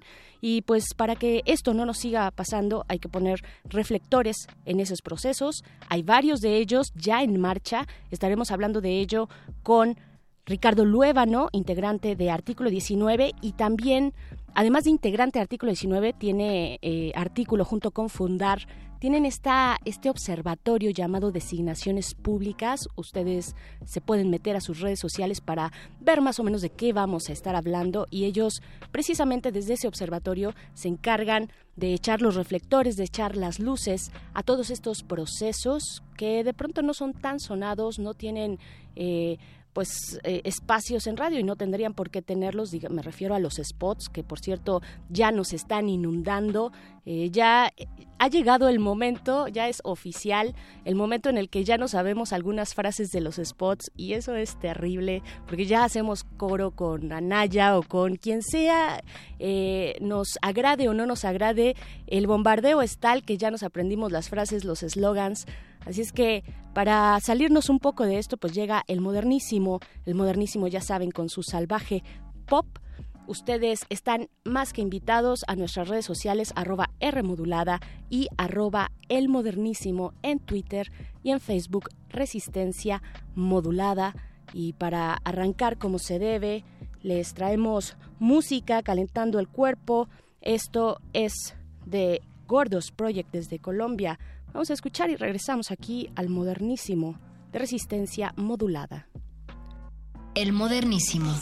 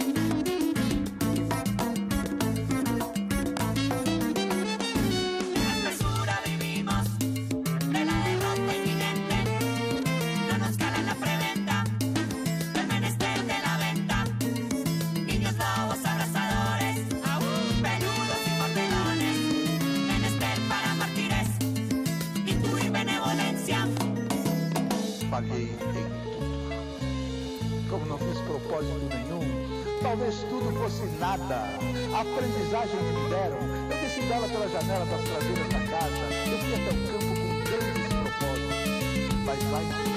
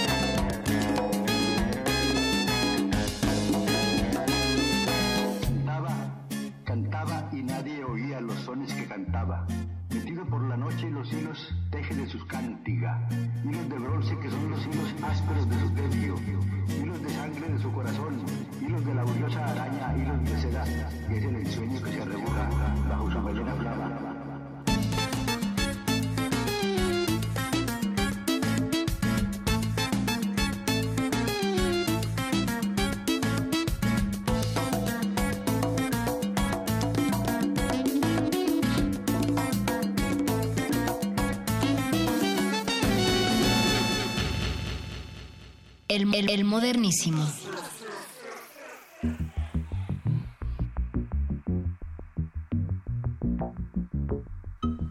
Escuchamos Paria de Gordos Project desde Colombia. Cuando son las 9 con 13 de la noche, Resistencia Modulada, el modernísimo, les vuelve a dar la bienvenida a los que se acaban de conectar, sintonizar, a los que nos están escuchando del otro lado de la bocina o detrás de la pantalla.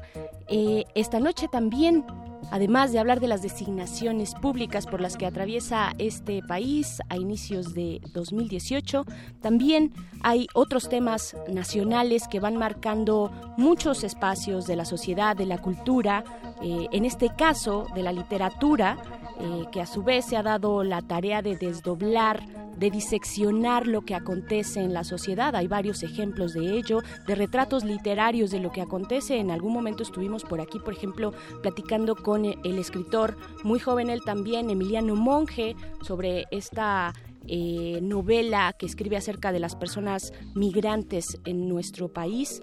En este caso, les traemos una entrevista con la escritora Brenda Navarro, que nos visita, ella es mexicana, pero radica en España, nos visitó estas, estos días y ella escribe desde la ficción también de las personas desaparecidas, pero desde un ángulo muy específico que es el de la maternidad.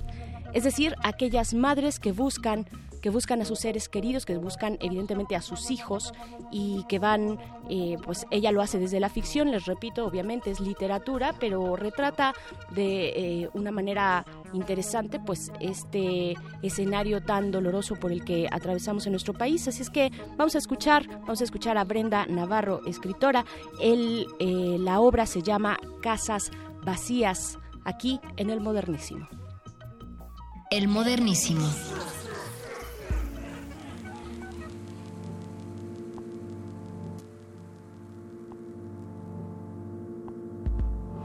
Nos encontramos esta noche con Brenda Navarro. Ella es escritora mexicana que radica en Barcelona y nos trae Casas Vacías, su más reciente novela publicada por la editorial Caja Negra. Ella también, hay que decirlo, es economista feminista egresada de la UNAM, de esta universidad. Bienvenida Brenda, ¿cómo te encuentras? Muy, muy, muy contenta de estar aquí. Es así como, ay, al fin con los chicos del modernísimo. Y bueno, chicos y chicas. ok. Ay, sí, sí, así órale, que no, muy pues contenta. padre. Muchas gracias. Y el bienvenida es doble porque tú vienes eh, de visita, digamos, a tu propio país. Eh, tú radicas en Barcelona, ¿no? Sí, bueno, actualmente en Madrid. Llevo unas cuantas semanas en Madrid, pero sí vivíamos en Barcelona. Y sí, es como un gran regreso a casa después de casi tres años. Pues eso, bienvenida. Primero lo primero, Casas Vacías, danos una probadita para que la audiencia sepa de qué vamos a estar hablando, eh, de qué va, de qué va y pues cómo fue el caminito para llegar a esta obra tuya.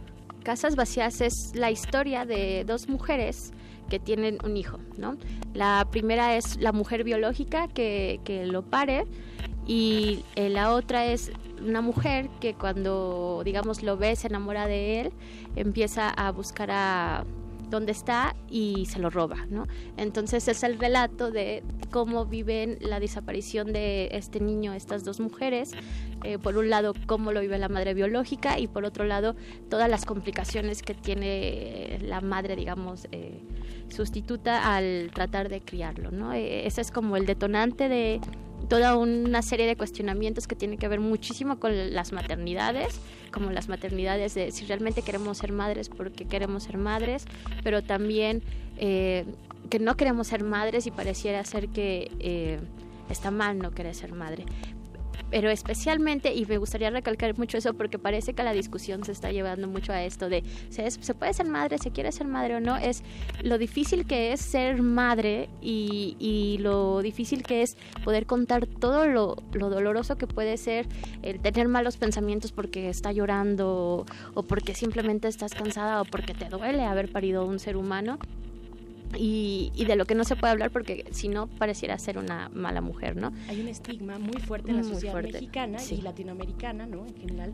sobre la maternidad, ¿no? Que tiene que ser esta madre abnegada, siempre presente y bueno, tú estás planteando ahí, estás, estás poniendo el dedo en una llaga muy profunda en el que no, no necesariamente, o en general no, en general sí llegas y te hartas, ¿no? Claro, claro, sí, sí, es lo que he estado platicando con muchas mujeres que son madres que de verdad hay veces que queremos salir corriendo y no significa eso que no queramos a, los hijos o a las hijas, pero es como que todo hay, una responsabilidad muy grande sobre las mujeres en la crianza, ¿no? En, todo sentido, y que es lo que comentaba eh, respecto a la economía feminista, que es lo que siempre estamos hablando, ¿no? Como el trabajo doméstico y, el y los trabajos de cuidados siempre están, siempre está recayendo más en las mujeres y eso genera una serie de cosas que nos afectan directamente en la pobreza, en la falta de cuidado de corporal de nosotras mismas, etc y siempre es como, bueno, lo estoy haciendo por mis hijos o por la familia, etcétera.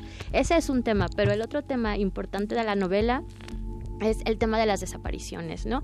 Es algo que no podemos dejar de hablar en un país en donde hay tanta gente que ha desaparecido, pero yo no quería irme como por este lado, digamos, público de qué vamos a hacer con los desaparecidos, qué se está haciendo, qué está haciendo el Estado o qué no está haciendo el Estado, sino la parte de la esfera privada, justamente de la que no se habla, la, parte que viven las mujeres que están buscando a, los hijos, a los familiares, y cómo este dolor y esta cosa que es de decisiones mal tomadas políticamente están afectando los cuerpos de las mujeres, las vidas de las mujeres y, y eso es como yo creo el tema más importante que yo me estaba cuestionando al escribirla, ¿no? Eh, ¿Qué estamos haciendo con todo este dolor de estas mujeres que no saben qué hacer con alguien que ha desaparecido, que no les dan respuestas y que no saben cómo procesarlo y cómo, cómo seguir viviendo, ¿no? Yo, o sea, yo lo pienso como madre, no tengo ni idea de cómo podría reaccionar y a nadie le importa, ¿no? Y a nadie le importa porque necesitaríamos estar hablando de este tema, de cómo nos afecta a quienes lo, lo vemos en las noticias y nos preocupa, pero especialmente a quienes lo están viviendo, porque la política pública generalmente es como presupuesto, acciones positivas, pero nunca entran como a la esfera eh, privada, ¿no? Y es, es yo creo que lo más importante ahora para encontrar soluciones en este país definitivamente es una de las eh, vetas más sensibles de todo el fenómeno tristísimo aquí en México de las personas desaparecidas, pues tú te vas además con las madres que buscan eh, y hay que decir también que hay un gran movimiento, no solo en México, sino en Centroamérica, ¿no? De caravanas, de mujeres organizadas que están, que, que, que, están, que también eh, son formas, son respuestas, ¿no? Respuestas organizadas, bien interesantes. Sí, sí, yo, yo lo platicaba eh, cuando hubo toda esta caravana eh, política con Javier Sicilia y otros actores políticos, cómo el hecho de ser hombres públicos permitió que se hiciera una cosa pública y los medios de comunicación lo siguieran y fuera como tema nacional por, por mucho tiempo, ¿no? Pero cuando hablamos de las madres que hacen todos estos recorridos de Centroamérica, que están aquí, que siempre están marchando los, eh, los días del Día de la Madre aquí en México, eh, generalmente es como una cosa muy pequeña, eh, bastante ignorada, ¿no? Y, y, tiene que ver exactamente con lo mismo, ¿no? Quienes ocupando los espacios públicos, que generalmente son hombres, que no están viviendo este dolor. Yo siempre me pregunto, eh, sin cuestionar el, dolor que pueda sentir, por ejemplo, Javier Sicilia,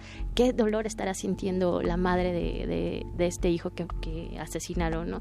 Y no lo sabemos porque nadie nos permite contar estas historias estamos, les recuerdo, hablando con Brenda Navarro, escritora mexicana. Tú ya nos comentabas que tú eres madre y porque mi pregunta va pues eh, respecto a qué, cuál es el detonante para ti para realizar pues esta, esta novela, para centrarte en estos temas tan eh, sensibles, tan dolorosos, el de la maternidad, que es sensible en nuestra sociedad mexicana, y el de los, las personas desaparecidas, ¿no? ¿Cuál fue tu, motorcito mm, para...? Pues sí, eh, el, lo principal era como es como una cosa que a mí me parece que tenemos que estar dialogando públicamente y yo decía, ¿cómo, cómo puedo yo hacer algo al respecto? ¿Cómo me puedo dar respuestas a mí misma?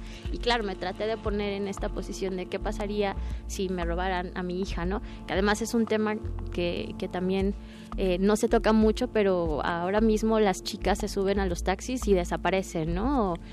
O, salen de casa y no sabemos nada y son, son chicas, son niñas eh, de 13, 16 años, ¿no? Entonces pensando justamente en eso decía, bueno, ¿qué, ¿qué, sentiría yo si algún día mi hija desapareciera o mis hijas desaparecieran?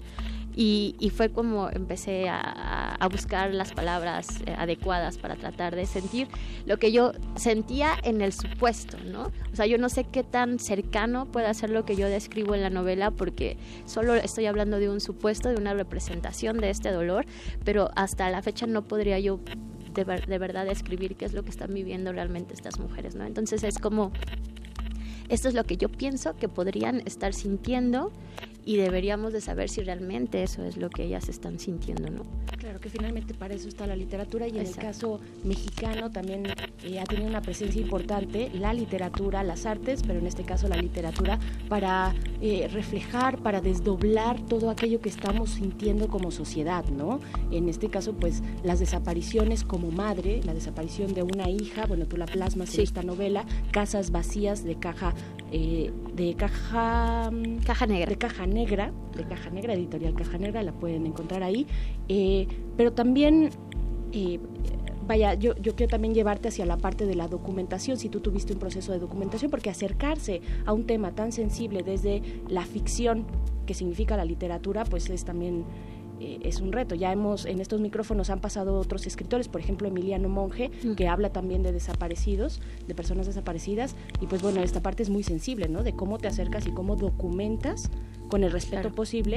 Claro que tú eh, no estás hablando tal vez de casos específicos, sino de una ficción eh, pues mucho más amplia, ¿no? Sí, yo creo y, y aquí apelaría muchísimo a la economía feminista, que parecería que cuando se habla de economía solamente se habla de números y la economía feminista es todo lo contrario, ¿no?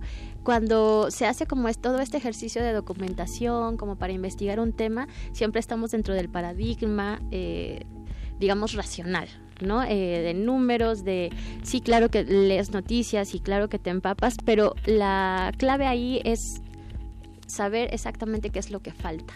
¿No? O sea, podemos estar como llenos de datos, de declaraciones, de, incluso de ciertos testimonios, de entrevistas, etcétera, y ahí es en donde tú dices, mm, están hablando de esto, pero falta esto, ¿no? Y eso es lo que, eh, digamos, desde la economía feminista siempre decimos, mientras no se esté hablando de esta cosa que ni siquiera se nombra, que parece que no existe, porque parece que ya nos están dando toda la verdad, ¿no? Como todo, todos los elementos, es donde tenemos que estar viendo así como, mm, están hablando de esto, pero está faltando esto, y es justamente, de, digamos, de lo no documentado, de lo que me doy cuenta que no está documentado, de lo que me interesó hablar, ¿no? Que era básicamente las emociones y... Eh, como el testimonio, como lo cotidiano en, economía feminista se llama curso de vida, ¿no? Como vamos a conocer el curso de vida de esta persona para ver de qué manera afecta, digamos, lo, público en su vida privada. Entonces hice eso, vi qué faltaba en, en las documentaciones.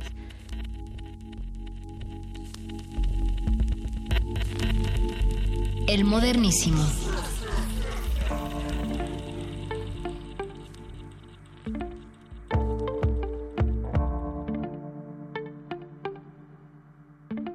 Sobre la marea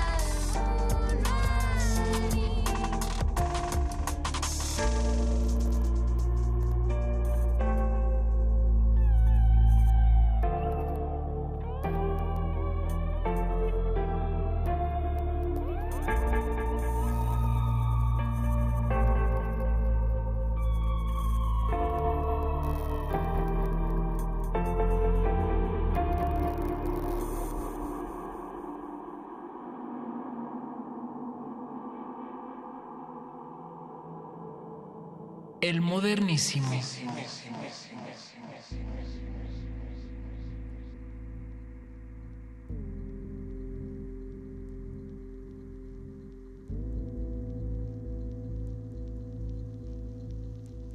Y, también interesante lo que decías de, me puse en el lugar de una mujer, que tú eres madre, me puse en el lugar de una mujer que es madre y que pierde a su hija, que le desaparecen a su hija. Yo creo que muchas personas nos estamos empezando a cuestionar bajo la situación en la que vivimos o el contexto en el que vivimos, nos estamos empezando a cuestionar, bueno, ¿qué haría yo? ¿Qué es lo primero que tengo que hacer? Si vivo en la Ciudad de México, si vivo en el Estado de México, en Puebla, eh, eh, acercarte a saber si hay alerta feminista o no en tu estado, por ejemplo, alerta de género, perdón, eh, o no en tu estado, hacia qué autoridades te tienes que dirigir, porque es un pan de todos los días lo que está ocurriendo en esta región al menos, ¿no? Claro, sí, lo, lo que mm, yo he tratado como de socializar con muchas eh, compañeras es si realmente las soluciones que nos está dando, eh, digamos, el, gobierno, el Estado, o, incluso algunas iniciativas como desde personas que no, no están viviendo eso, ¿no? Eh, y, lo que estamos debatiendo ahora mismo, no tenemos una respuesta, es justamente eh, que parece que las respuestas que nos quieren dar no nos están ayudando a tener respuestas, ¿no? Y entonces hay como un pez ahí que se muerde la cola porque es el típico, ya sabes, como denuncia y entonces empiezas a denunciar y te enfrentas a toda una estructura que pareciera que lo que quiere hacer es desgastarte, ¿no? Eh, decir, basta, ya no quiero seguir eh, en este proceso, mejor olvídenlo, no quiero saber nada, me voy a mi casa, ¿no? Y, y te deja como una sensación de desesperanza, ¿no? Y yo, nosotras apostamos como a todo lo contrario, como no vamos a, denunciar ahora mismo porque necesitamos saber qué es exactamente lo que queremos denunciar, ¿no? Porque vamos a denunciar eh, violencia, ¿no? Así como una cosa como muy general, nos están violentando, o vamos a empezar a decir, nos están violentando porque esto nos está corporalizando en salud, en no podemos dormir, nos está quitando calidad de vida, una vida digna, tal, vez, ¿no? Eh, o sea, todas esas cosas que pareciera que no importan, que solamente es el hecho de una desaparición, está eh, transversaliza tu, tu vida y, te la impacta de tal manera que, que, eso, que también tu vida desaparece, ¿no? Porque desaparece la persona que quieres, pero también desaparece tu vida como la tenías concebida y se va minando tu, tu cuerpo, tus emociones, etcétera. Entonces, creo que en ese sentido pensamos que que las respuestas que están dando no están siendo satisfactorias, no tenemos, pero que tenemos que empezar a cuestionarlas para saber qué es lo que necesitamos. Definitivamente. Y creo también, Brenda, eh, es una respuesta, es un debate que también se lleva de una manera muy rica en América Latina, por ejemplo en Argentina, yo había escuchado ¿no? las, las mujeres feministas en Argentina que están muy bien organizadas y, que han superado muchos debates que de, pronto todavía tenemos atorados por acá, eh, el hecho de las denuncias, ¿no? de las denuncias eh, penales qué tan efectivas pueden llegar a ser cuando en realidad lo que yo quiero es que, vaya, en un, caso de, violencia de género, lo que realmente quiero es que el padre de mis hijos me deje de golpear, ¿no? No quiero que lo metan a la cárcel, eh, no quiero eh, separarlo de mis hijos, de sus hijos, sino quiero que me deje de golpear. Y la respuesta judicial pues no me está eh, resarciendo este daño. Exacto, ¿no? o sea, hay muchísimo que pensar. Sí, exacto. Y, y, que además cuando tú denuncias y, y, te dicen, bueno, pues se va a la cárcel, todo el estigma social que cae sobre la mujer que denuncia porque ya le está arruinando la vida a este hombre que a lo mejor tuvo un mal momento, ¿sabes? Es como todo termina responsabilizando a las mujeres que, que son o somos violentadas porque me parece justamente que no estamos, eh, digamos, enfocándolo de manera adecuada, ¿no? Definitivamente. Pues Brenda Navarro, Casas Vacías, eh, ¿dónde lo podemos conseguir? Mira, eh, hay una plataforma que es cajanegra.com, arroba, no, arroba no diagonal, eh, casas vacías, se descarga en PDF para Mobi y EPUB y si lo quieren impreso, que también está impreso, bueno, se tienen que dirigir a Caja Negra porque en realidad nosotros no queríamos presentarlo de, manera impresa. Tenemos como esta apuesta por lo digital, que creemos que se comunica muchísimo más rápido, pero hay todavía muchos románticos que quieren el, libro en papel y, bueno, pues se hizo como una edición, digamos, especial, pero parece que se van a hacer más porque nos lo están pidiendo muchísimo, afortunadamente. Caja Negra, además, eh, si ustedes se dan una vuelta por las distintas ferias de libros, siempre hay un stand de Caja Negra y está bien interesante toda la propuesta editorial que tienen. En este caso, pues Casas Vacías de Brenda Navarro. Y Brenda, no te puedo dejar ir sin que nos comentes eh, pues tu experiencia cambiando de tema y en tu circunstancia muy personal y geográfica. Bien. Eh, pues cómo, cómo viviste el referendo en Barcelona. Tengo que aprovecharlo. Tú como mexicana viviendo allá pues es una situación, no sé si venías preparada o no, ya te No, no, no venía, pero bueno. Pero bueno, ¿cómo, cómo lo viviste, Brenda? Eh, lo voy a decir en dos puntos. Uno, para mí, eh, viví en Barcelona casi tres años. Para mí fue el día de la marmota, la verdad. Era vivir todo el día, todos los días lo mismo, escuchar siempre lo mismo. Me parece que hay un diálogo de sordos, ¿no? O sea, realmente no tienen disposición a hablar por ninguno de los dos lados, solo se están escuchando a ellos mismos y entonces para los migrantes que además estamos completamente invisibilizados, no, no somos parte de, de ninguno de los dos bandos, digámoslo, es, es muy cansado, muy desgastante y yo creo que muy desolador porque te das cuenta que que tienen todas las herramientas, ¿no? O sea, no son un, ninguno de los dos que se nombra países no son países como que tengan miseria ni pobreza ni nada por el estilo y me parece que están otra vez enfocando mal el problema y afectando a muchísima gente. A mí me parece que, que ninguno de los dos lados tiene eh, como la conciencia de cómo eso afectaría a muchos migrantes que, que terminarían eh, estando en en una posición verdaderamente difícil y eso por un lado, ¿no? O sea, como, como era el día de la marmota y la verdad era como muy cansado. Y Brenda, eh, te voy a interrumpir aquí porque el tema de migrantes es, pues es un tema muy relevante en España y vaya, en toda la, en toda la Europa continental eh, yo he escuchado por ahí algunos debates que empiezan a formarse respecto a los migrantes y a los turistas. Lo hablábamos por acá, si ustedes nos están escuchando, nos escucharon la semana pasada, hablábamos por acá del tema de la turistificación y en España hay un debate bien interesante al respecto. De hecho, eh, se encuentran por ahí fotografías, imágenes de pintas en los muros donde, dice, donde se dice turistas no, migrantes sí. ¿no? Sí. Eh, hay un debate que empieza por ahí también porque vaya, no, no, no, pueden tapar el, sol con un dedo, están hasta el cuello. sí, sí, bueno, es que em, especialmente Barcelona, ¿no? Es una ciudad en la que los turistas eh, están invadiéndola, pero no los turistas como personas, sino como todo este mercado de turismo es lo que está haciendo que se mine la calidad de vida de, Barcelona. Y, lo puedo decir como en, carne propia. O sea, yo estuve muy poquito tiempo y la transformación del espacio común era verdaderamente impresionante, ¿no? O sea, parecería que el espacio común, los espacios públicos eran para las, las sonará terrible, pero las hordas de, de, personas caminando por, por toda la ciudad y cada vez las personas, los ciudadanos que habitaban ahí tenían menos espacio, ¿no? O sea, había un momento en el que había lugares como las Ramblas o cerca de Sagrada Familia, etcétera, que decías, mejor no pasamos, ¿no? Y entonces, pues eso mina un poco la calidad de, vida.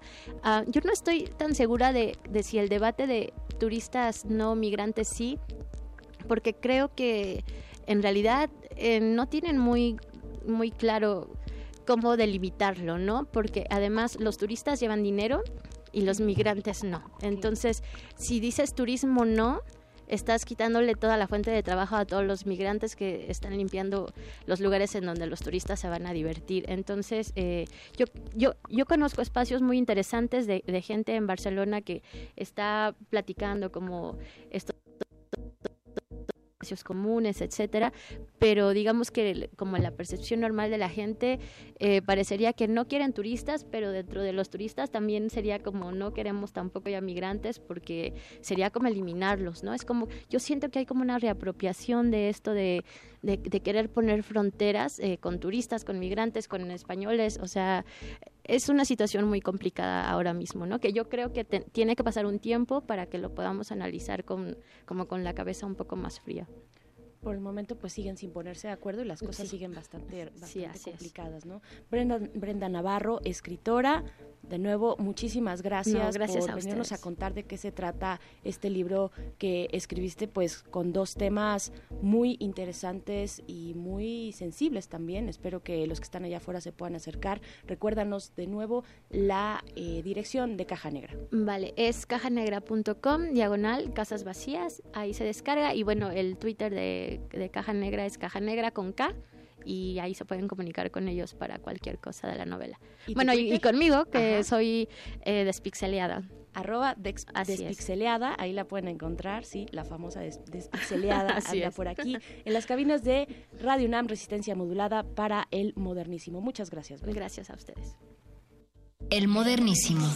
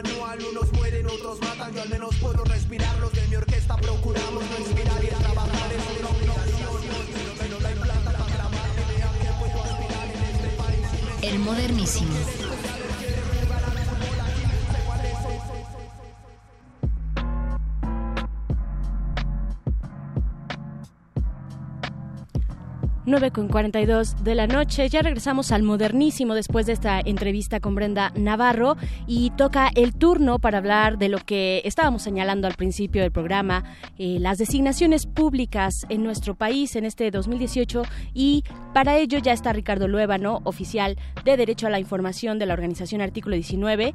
Eh, decir también que Artículo 19 junto con Fundar, lo que ya comentábamos, tiene este observatorio ciudadano eh, llamado Designaciones y precisamente se evocan en observar lo que ocurre en este tema. Ricardo Luébano, bienvenido. Buenas noches. Hola, muy buenas noches, Berenice. Muchas gracias. Gracias a ti y pues bueno, arranquemos como vamos. Ya estamos en época electoral y pareciera que eh, este, este proceso pareciera como un embudo que apresura las distintas designaciones pendientes para estar en sus marcas y hacer frente a los comicios más relevantes de la historia de nuestro país. Sin embargo, la premura puede ser también riesgosa. Eh, no sé, ¿ustedes cómo lo ven desde designaciones? ¿Cómo ven también, eh, vaya, estos procesos de designación a la luz de las elecciones 2018? Pues mira, hay, hay procesos muy interesantes, o sucedió un proceso especialmente eh, muy interesante, que fue el de la Comisión de Derechos Humanos del Distrito Federal el año pasado, que terminó en noviembre.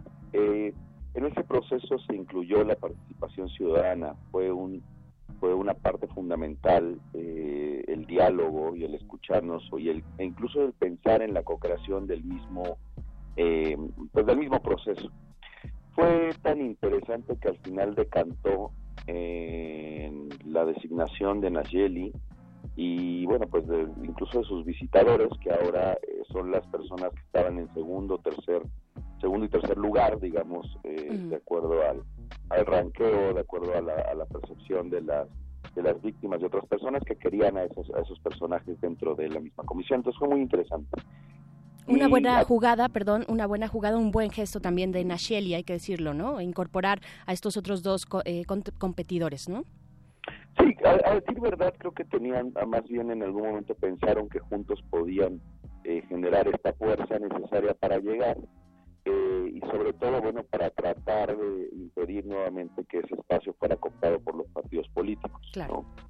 Eh, pero estas buenas prácticas y apenas estaba terminando esa celebración, llegó el Infodef con un, por ahí un hashtag que se movió mucho en Twitter, que fue madruguete navideño, ¿no? Con la intención eh, el 23 de diciembre, imagínate, eh, de seleccionar a, o les dieron la posibilidad de que incluyeran sus documentos de 10 de la mañana a 2 de la tarde a las personas que quisieran ser comisionados del INFODEF. Estimado Ricardo, te voy a pedir que eh, te separes un poquito de la bocina de tu teléfono para que podamos escuchar un poquito mejor.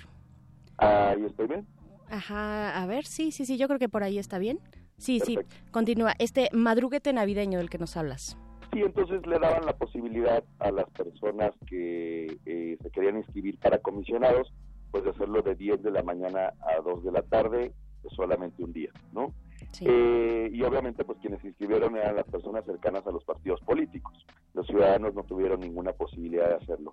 Esto tiene que ver con tu pregunta, ¿por qué? Porque además aceleraron un proceso que podía esperar realmente eh, a que iniciara la constitución de la Ciudad de México, la vigencia de la constitución de la Ciudad de México. A partir justamente de septiembre del 2018 entra en vigor y ahí eh, pudieron haber designado a los nuevos cinco comisionados del Infodef, pero decidieron en esta jugada hacerlo eh, previamente, ahora iniciando el año, y además designar a siete en lugar de cinco, ¿no? Siete como marcaba la ley de transparencia la anterior, la que no ha sido actualizada de acuerdo a la Constitución. Decir también, bueno, estamos hablando del InfoDF, Instituto de Transparencia y Acceso a la Información Pública, Protección de Datos Personales y Rendición de Cuentas, así en su versión corta, eh, de la Ciudad de México. Eh, ¿qué, ¿Cuáles son los alcances, Ricardo Luébano, de, esta, de este organismo, del InfoDF? Los, los alcances, la importancia y relevancia de, eh, pues como para poner la atención en este proceso de designación. El, el InfoDF en general eh, debe resolver los recursos de revisión interpuestos ¿no? contra resoluciones dictadas por entes públicos. Eh, en, en, castellano, ¿no? lo que queremos decir es que al final es quien se encarga de decirle a alguna autoridad o alguna institución que abra, que tiene razón al abrir información de interés público o tiene razón al mantenerla reservada.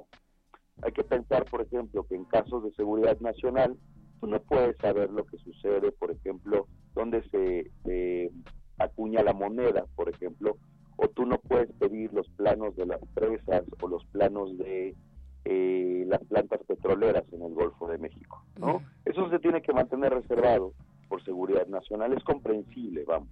Claro. Pero si tú preguntas por alguna cuestión que tenga que ver con el ejercicio de recursos y te lo niegan, tú puedes ir al Infodef. Claro, esto, estamos hablando del orden, del orden eh, estatal, que en este caso sería el orden del Distrito Federal, próximamente la Ciudad de México.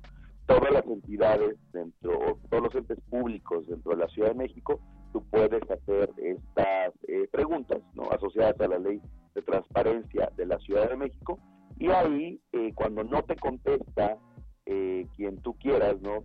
cualquier secretaría, tú puedes ir al InfoDef. Entonces es muy importante estos espacios, porque estos próximos o próximas siete comisionadas eh, lo que van a hacer preelectoralmente es abrir o cerrar información.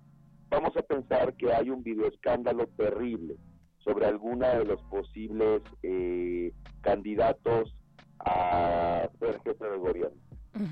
Y entonces, cuando tú veas o tú observes ese videoescándalo, tú puedes preguntarle al partido político de acuerdo con lo que está diciendo ese candidato, algunos, algunos temas sobre corrupción o dónde obtuvieron el dinero, etc. Y el InfoDF, estos siete personajes que se están eligiendo en este momento, serían los encargados de abrir esa información o de decirle al partido político, no, no es necesario que lo abran.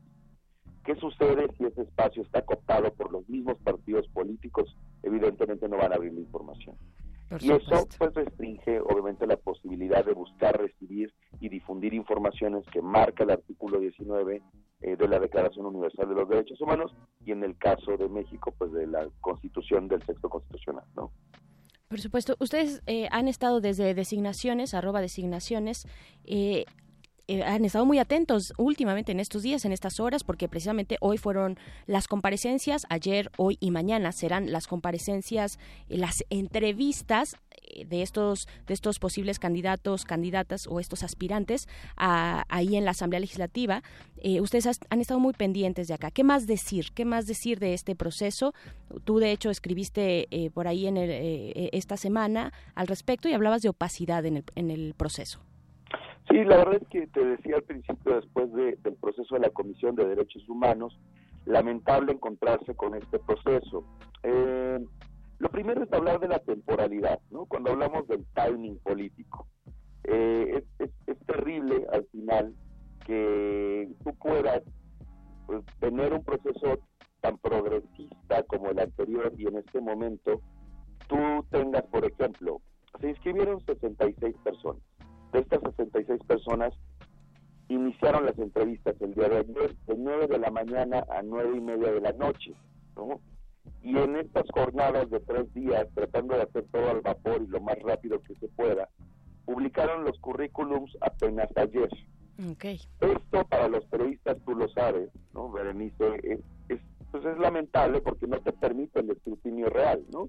No te permite revisar el perfil del posible candidato, ver los nexos, los conflictos de interés, eh, sus, temas patrimoniales, etcétera, ¿no? No te permite hacer un análisis real de, los perfiles, primero. Entonces, eh, después te digo, esta, esta forma de apretarlo todo, ¿no? De decir todo en tres días, y al final habrá un instrumento técnico que será calificado, nunca han expresado de qué forma realmente, pero se supone que van a evaluar diciendo estos cinco, siete son los mejores de los 66, con un instrumento técnico que no ha sido publicado tampoco. Eh, vamos, es como decir, yo en la clase te repruebo, te hice un examen, pero no te lo mostré nunca, ¿no? Nunca te voy a decir cuál fue tu calificación. Y con eso tú tendrás que creerme porque yo soy el maestro, ¿no? Y en estos tiempos la verdad es que eh, la política no es una cuestión creíble y mucho menos los partidos. Entonces sí hay, sí hay ahí límites lamentables en el timing sobre todo, en, la temporalidad de estos documentos que tuvieron haber expuesto apenas, o al menos la semana pasada, o intentar eh, esperar a que la sociedad pudiera eh, revisarlo. Y además no hay mecanismos de participación ciudadana efectivos. Eh, vamos, en, en, otros procesos siempre hay un grupo un grupo de notables o de expertos académicos, etcétera, sentados dentro de los procesos, sentados dentro de los procesos de designación para poder revisar y evaluar de forma cercana a los candidatos y hacerles preguntas aquí no hubo ningún espacio ni siquiera para la sociedad civil. Claro, contamos ahí con un ejemplo eh, loable, plausible, el anterior, el de la Comisión de Derechos Humanos del Distrito Federal, frente a este, el del InfoDF, pues que tiene todas estas carencias y sobre todo eh, esta eh, opacidad frente a la sociedad civil que ha estado ahí trabajando, en el caso de ustedes, por ejemplo, y que, bueno, este no es el caso, no, no los llaman, no los invitan, ni siquiera publican la información a tiempo de los perfiles, me refiero, de los perfiles perfiles de los aspirantes. Eh, seguiremos, querido Ricardo Luébano, con este tema, pero para cerrar, porque siempre se nos va el tiempo aquí en el modernísimo como agua entre las manos, para cerrar, dinos cuáles son los procesos que ustedes están viendo ya para este 2018, a los cuales hay que seguirles la pista. Pues bueno, terminar con este proceso del InfoDF que es trascendental. Eh, el proceso del INAI, hay dos comisionadas del Pleno del INAI eh, el INAI también, que es el Instituto Nacional de Acceso a la Información Pública, Protección de Datos Personales, es un pleno de siete comisionados y comisionadas. Serán dos comisionadas y ellas tienen que salir el 31 de marzo. Entonces, seguir definitivamente ese proceso que es muy importante porque es justamente quien abre o no la información en casos graves de corrupción o en temas tan importantes como quien utiliza un helicóptero para viajar, ¿no? Eh, o cuánto cuesta el avión presidencial, o temas trascendentales como la Casa Blanca, para que se entienda la dimensión de quiénes son estos personajes. Que ya también eh, pusieron el INAI, eh, el dedo ahí en la llaga de la Ley de Seguridad Interior, ¿no? recientemente, para tener un ejemplo igualmente amplio. Controvirtiendo de forma muy adecuada el artículo 9, ¿no? el artículo noveno, perdón, de la Ley de Seguridad Interior, y también a su vez el 31, ¿no? trascendental, porque uno tiene que ver justamente con el tema de la protección de datos personales y más amplio la privacidad, y el otro tiene que ver con el tema de acceso a la información, ¿no? Que es muy preocupante que pudiera haber una nueva reserva, de acuerdo a la Ley de Seguridad Nacional, ahora con la Ley de Seguridad Interior, ¿no? Pero bueno, y el, el otro proceso importantísimo es, eh, se va un ministro también se va el, ministro Saldívar ahora en noviembre. No nos digas eso, por favor. Sí, efectivamente es, lamentable, ¿no? Y se va en noviembre por lo que la convocatoria también tendrá que estar aproximadamente por agosto, más o menos. Ok. Y apenas en 2019, perdón que me meto un año más, pero también se va Margarita Luna de la Suprema Corte de mm. Justicia y ese espacio también es trascendental eh, vigilar, ¿no? Margarita Luna Ramos, por supuesto que han hecho ambos eh, un trabajo muy progresista, ¿no? Dentro de la Suprema Corte de Justicia de la Nación. Sí, puede ser, en algún sentido, claro. Más, al, más aldívar que... al, final lo más importante es que pues son, son las los guardianes de la Constitución, ¿no? Eh, y, y, todo termina, todo aquello que termina en sede judicial, podemos hablar de eh, las designaciones públicas incluso, el tema de publicidad oficial que han mostrado ahora eh, una nueva cara de la Suprema Corte de Justicia al decirle al legislativo que tiene una omisión desde 2014 y que tiene que legislar en, la materia y otras cosas que se están dando ahora en el, en el, en el Poder Judicial, pues la verdad es que es un espacio que, que no debemos perder de vista.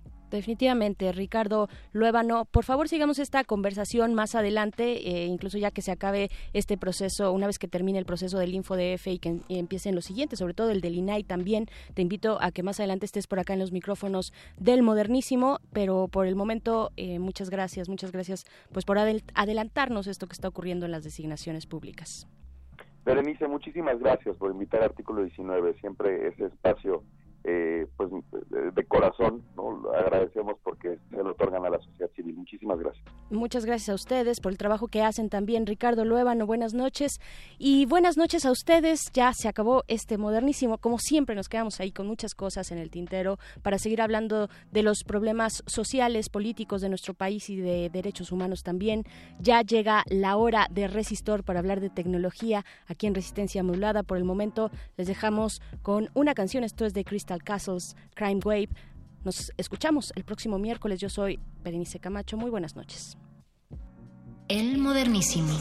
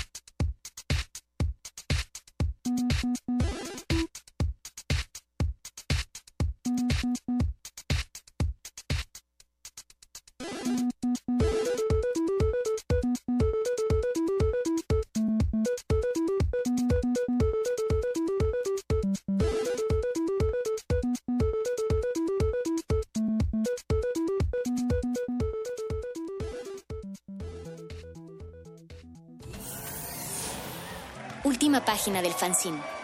Pero mientras el futuro esté desigualmente repartido, buscaremos llegar a él. El modernísimo.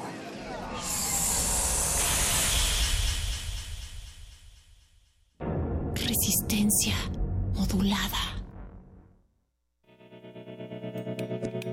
Universidad Nacional Autónoma de México. La Universidad de la Nación.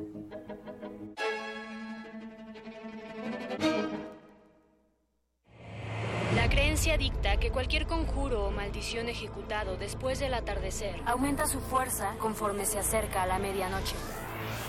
Para aumentar su sonido, Carpe Noctem. Sintonízalo ahora los viernes a las 0 horas por el 96.1 de FM. La noche es la mitad de la vida y es la mejor mitad. Radio 1.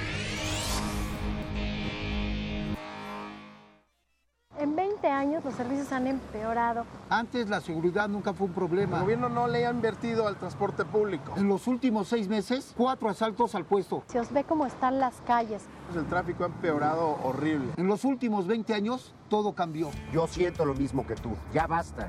Es hora de que esta ciudad grande se convierta en una gran ciudad. Soy Miquel Arriola y si ustedes quieren, yo puedo. Si nosotros queremos, Miquel puede. Mensaje dirigido a los integrantes de la Convención de Delegados del PRI. Habla Ricardo Anaya. Es momento de dar un paso al frente. Es momento de un proyecto que no vea la autocrítica como una debilidad, sino como un camino para mejorar. En este frente no vamos a defender lo indefendible y no vamos a permitir que en México siga gobernando la corrupción. En este frente estamos quienes queremos un cambio profundo Es momento de hacer lo correcto. Es por México. Ricardo Anaya, precandidato a presidente de México. PAN, el cambio inteligente. Mensaje dirigido a militantes del PAN. En el año 420 a.C., un hombre pasaba horas tratando de resolver los enigmas orgánicos del ser humano. Hoy, gracias a él, lo último sobre investigación y salud llegará a tus oídos. Hipócrates 2.0. Investigación y vanguardia en salud. Escucha esta serie coproducida por el Programa Universitario de Investigación en Salud y Radio UNAM todos los martes a las 18 horas por el 96.1 de FM. Radio UNAM, Experiencia Sonora.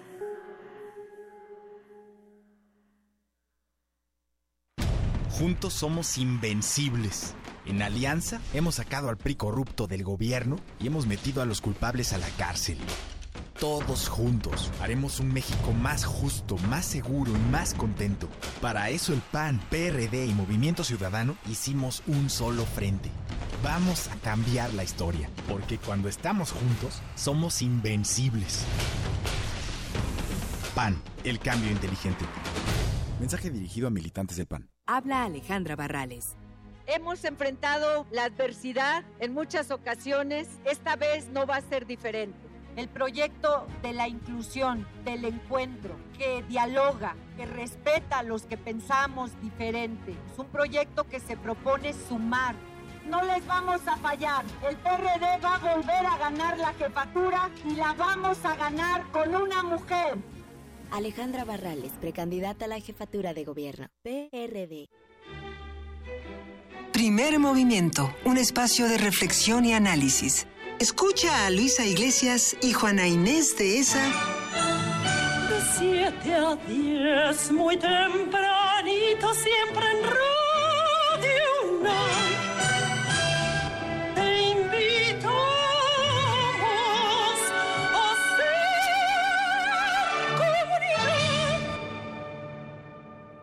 escuchas? ¿Estás ahí?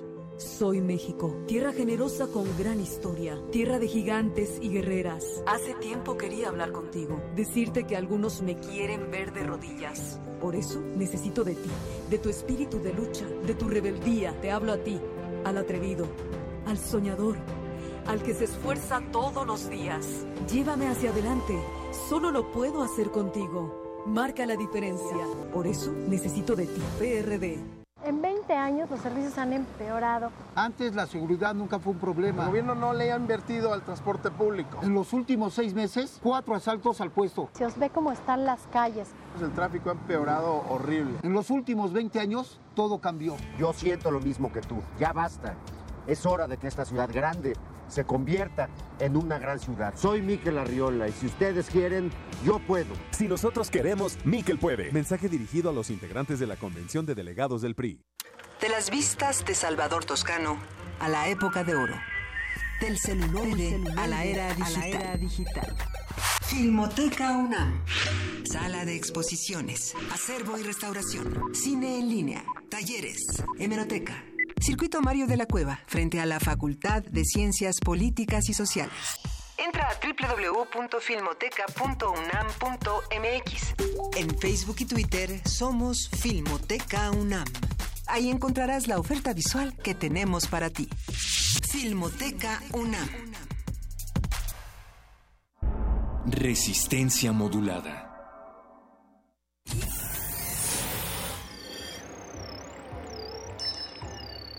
Bienvenida, nueva entidad orgánica. Relaja tus oídos mientras procedemos a analizar tu sistema. Estás a punto de integrarte a una red que conecta al sonido con el conocimiento. Acceso permitido. Por favor, respira, relájate y prepárate para la abducción. Resistor. Esto es una señal.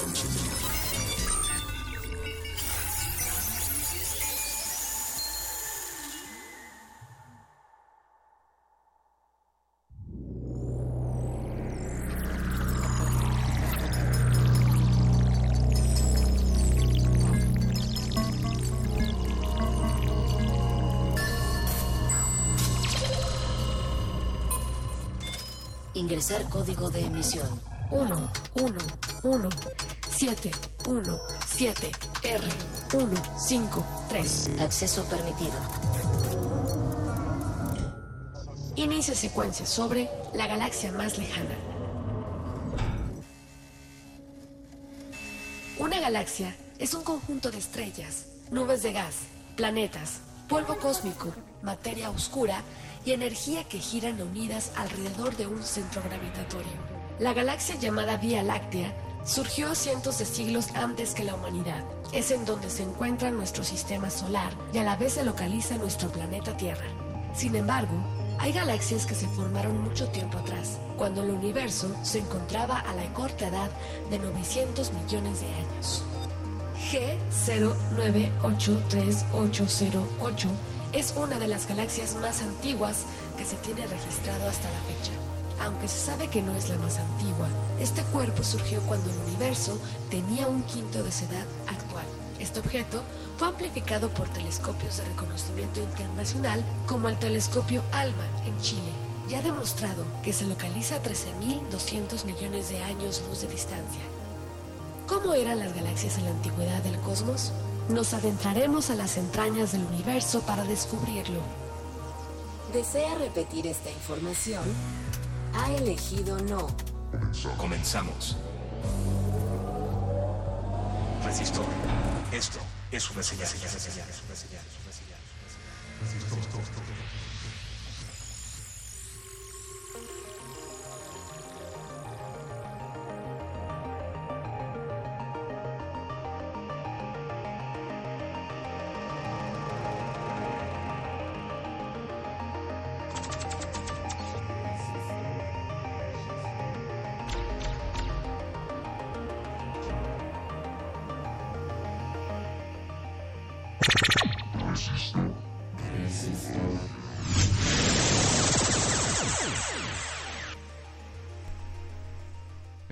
día en el que nuestras voces sean sustituidas por todos esos efectitos que nos anteceden y entonces la inteligencia artificial cobre, cobre vida y se apodere de los micrófonos y empiece a emitir mensajes diciendo que son una sección de ciencia y tecnología y diciendo que se llaman Eloísa Gómez y Alberto Candiani y diciendo que conducen un programa en Radio UNAM en el 96.1 de frecuencia modulada.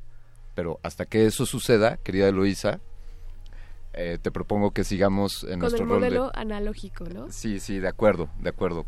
A la, a la antigüita. A la antigüita, con voces humanas, con cuerpos físicos, con oídos, con ojos, con nariz, narices congestionadas, pero con voz todavía. Eso, con muchas ganas. Y a- desde aquí, desde Adolfo Prieto número 133, estamos transmitiendo con 96.1 megahertz eh, en frecuencia modulada.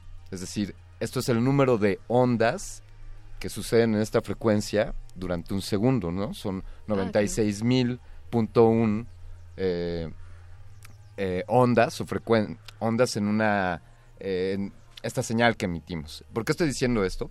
Porque hoy hablaremos, como, como algunos ya lo saben, sobre las galaxias lejanas o distantes. En Así particular, un, un descubrimiento que, que ya nos platicarás un poquito, Luisa, eh, porque es importante recalcarlo.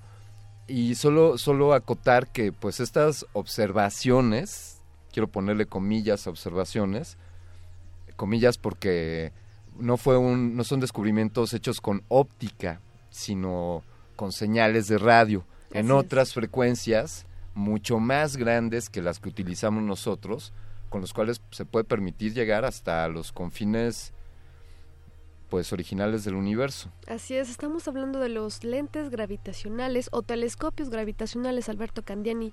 Eh, ¿Tenemos alguna idea de lo que se trata este El- tipo el- de herramienta? Bien, eh, esencialmente, o sea, lo que estamos hablando hoy es de Ajá. el descubrimiento o la, la observación de una de las galaxias más, Más lejanas, la- lejanas y eh, antiguas. Justo tú y yo discutíamos, exacto, lejana o antigua, es de, de las, eh, pues sí, de las más antiguas y de las más lejanas. Diría, si visualizáramos la distancia que existe entre nosotros y en el punto donde la singularidad que dio origen a este universo, donde el Big Bang aconteció, si pensamos en la distancia que hay entre, entre ese punto y nosotros, Bueno, pues esta galaxia está mucho más cercana al origen, al Big Bang, que, que a nosotros. Y aquí empiezo, empiezo a enredar un poco porque estamos hablando de dos temas que podrían parecer distintos, Sí. sin embargo son los mismos, que es el tiempo y la distancia. Es muy diferente estos conceptos. Ya tendremos un experto en cabina esta noche que nos va a platicar, nos va a explicar de qué se trata todo esto, eh, la- la- toda esta investigación que hicieron, cuál es la diferencia entre estos dos conceptos. Y bueno, sí, de- eh, podría yo aclarar a través de, una, de un artículo eh, especificando que esta, esta galaxia es la más lejana en su tipo. ¿Cómo se es- llama? Se llama, se, eh, se llama G09 83 808. Y, por ejemplo, yo hasta ahora sé de dos galaxias, de la G0983-808 Ajá. y de una que es un poco más familiar, que nosotros la conocemos como la Vía Láctea, Sí. que es la galaxia donde, donde está este nuestro sistema solar. Esta galaxia que es parte de un cúmulo de galaxias, de unos 100 millones de galaxias, que es algo a lo que, a lo que Carl Sagan llamaba el barrio cercano. El barrio, estamos en la creme de la creme. Ah, Sí, exacto. Aquí estamos en los suburbios de, de- estamos en los suburbios de la Vía Láctea. De hecho, los que tienen oportunidad de observar el cielo, hay, hay lugares donde se puede apreciar, eh, gracias a la falta de, de luminiscencia o de luz artificial, y se puede detectar un como un dibujo, como una nube sugerida Se ve como una línea muy tenue a lo largo del cielo.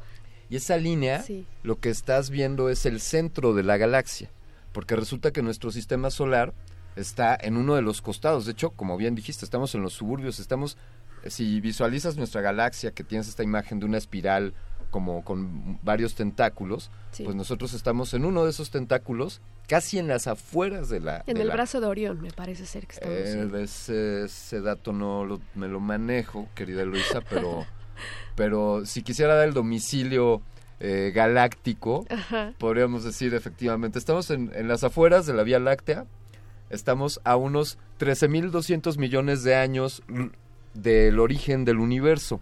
A ver, po- ¿cómo- ¿qué te, qué te parece que vamos por el principio? A ver, a ver. Comencemos desde el principio. A ver. Vamos a viajar 13.200 millones de años al pasado. Sí. Y ahora lo que encontramos ahí es un punto. La, la primera vez que estudiaba esto decía como del tamaño de tu puño. Y no. Es un punto más pequeño que un átomo que contenía en sí a toda la materia y toda la energía que existe actualmente en el universo. Y ese punto le llaman los físicos singularidad. Y entonces ya hemos hecho aquí esta pregunta, un día la abordaremos, bueno, ¿qué hubo antes de la singularidad? Pero, pero dicen los, los estudiosos, los físicos, por ahora hablemos desde ese punto. Hace 13.200 millones de años, esta singularidad explota. Ajá. Y bueno, primero el concepto de Pero explota porque es, tenía una densidad muy fuerte, ¿no? De repente entró en un, un momento de mucho calor. toma, toma, hagamos este ejercicio, Lois. Toma, toma toda la materia del universo. Es más, toma toda la materia que hay aquí en Radio UNAM. Imagina el edificio de Radio UNAM, todas las cabinas, eh, toda la Todo, construcción, los muebles, y todo comprímelo. Comprímelo, comprímelo con una prensa y hazlo chiquitito, chiquitito, chiquitito, chiquitito. Y ese, esa cosa va a ser muy densa. Totalmente. Bueno, y nos quedamos solo con Radio UNAM. Imagina ahora toda la materia del universo y toma toda la materia del universo y comprímela, comprímela, comprímela, comprímela. Y esa presión, que es resultado de la gravedad, o sea, toda esa, toda esa materia está ejerciendo gravedad en sí misma y por eso se hace tan pequeña y tan densa, ¿no? Pero pues llegó a un punto en el que no se podía seguir compactando más y entonces pues explotó. Y ahora nosotros somos el resultado de esa explosión. Somos Es- polvo de estrellas todos. eh, somos las estrellas y nosotros y toda la materia en el universo compartimos más o menos los mismos elementos. También ahí hemos hablado de, por ejemplo, el, bo- el bosón de Higgs, que es una, un elemento que parece que solamente surgió durante ese momento del Big Bang. Imagino esa explosión que sigue sucediendo. Es una explosión que, ha- que se ha tomado 13, 13 millones de años, 13 mil millones de años, perdón. Y sigue ex- expandiéndose. No, es- estamos en el momento de la explosión. Exactamente, exactamente. Porque no nada más llegó a un límite. No, no, no. Estamos en el momento de la explosión. Es más, ya esto te lo diría más coloquial, yo creo que estamos aún, aún nos falta para seguirnos expandiendo. Sí, y ¿no? luego se va a contraer. Eh, bueno, eso se es dice. lo que dicen, eso es lo que se supone y ahí el, el- la analogía es cuando, por ejemplo, una inundación o, o tiras agua, por ejemplo, en, en una superficie plana, hay un momento en el que el agua llega a un punto clímax extremo y empieza a retroceder, Sí. ¿no? Entonces, eh, esa es la comparación que pueden hacer los físicos en cuanto al Big Bang. Pero entonces, hace 13.200 millones de años, pues sucede esta explosión.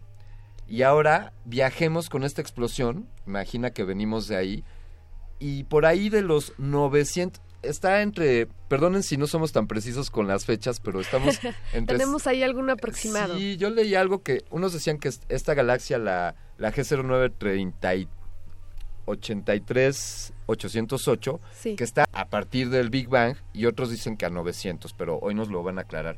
Sí, debe haber una aclaración. Entonces acababa de suceder cosa de 900 millones de años antes, el Big Bang, cuando se formó esta galaxia.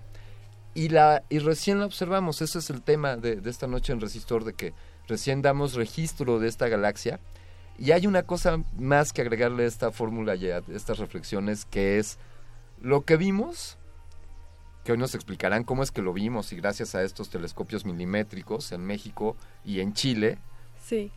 lo que vimos, pues ya no está ahí. No, estamos viendo un registro que ha viajado por millones de años luz. La verdad es que Yo, entonces, no sabemos qué pasó con me- esa galaxia. me- así que es lo más lejano que alcanzas a ver.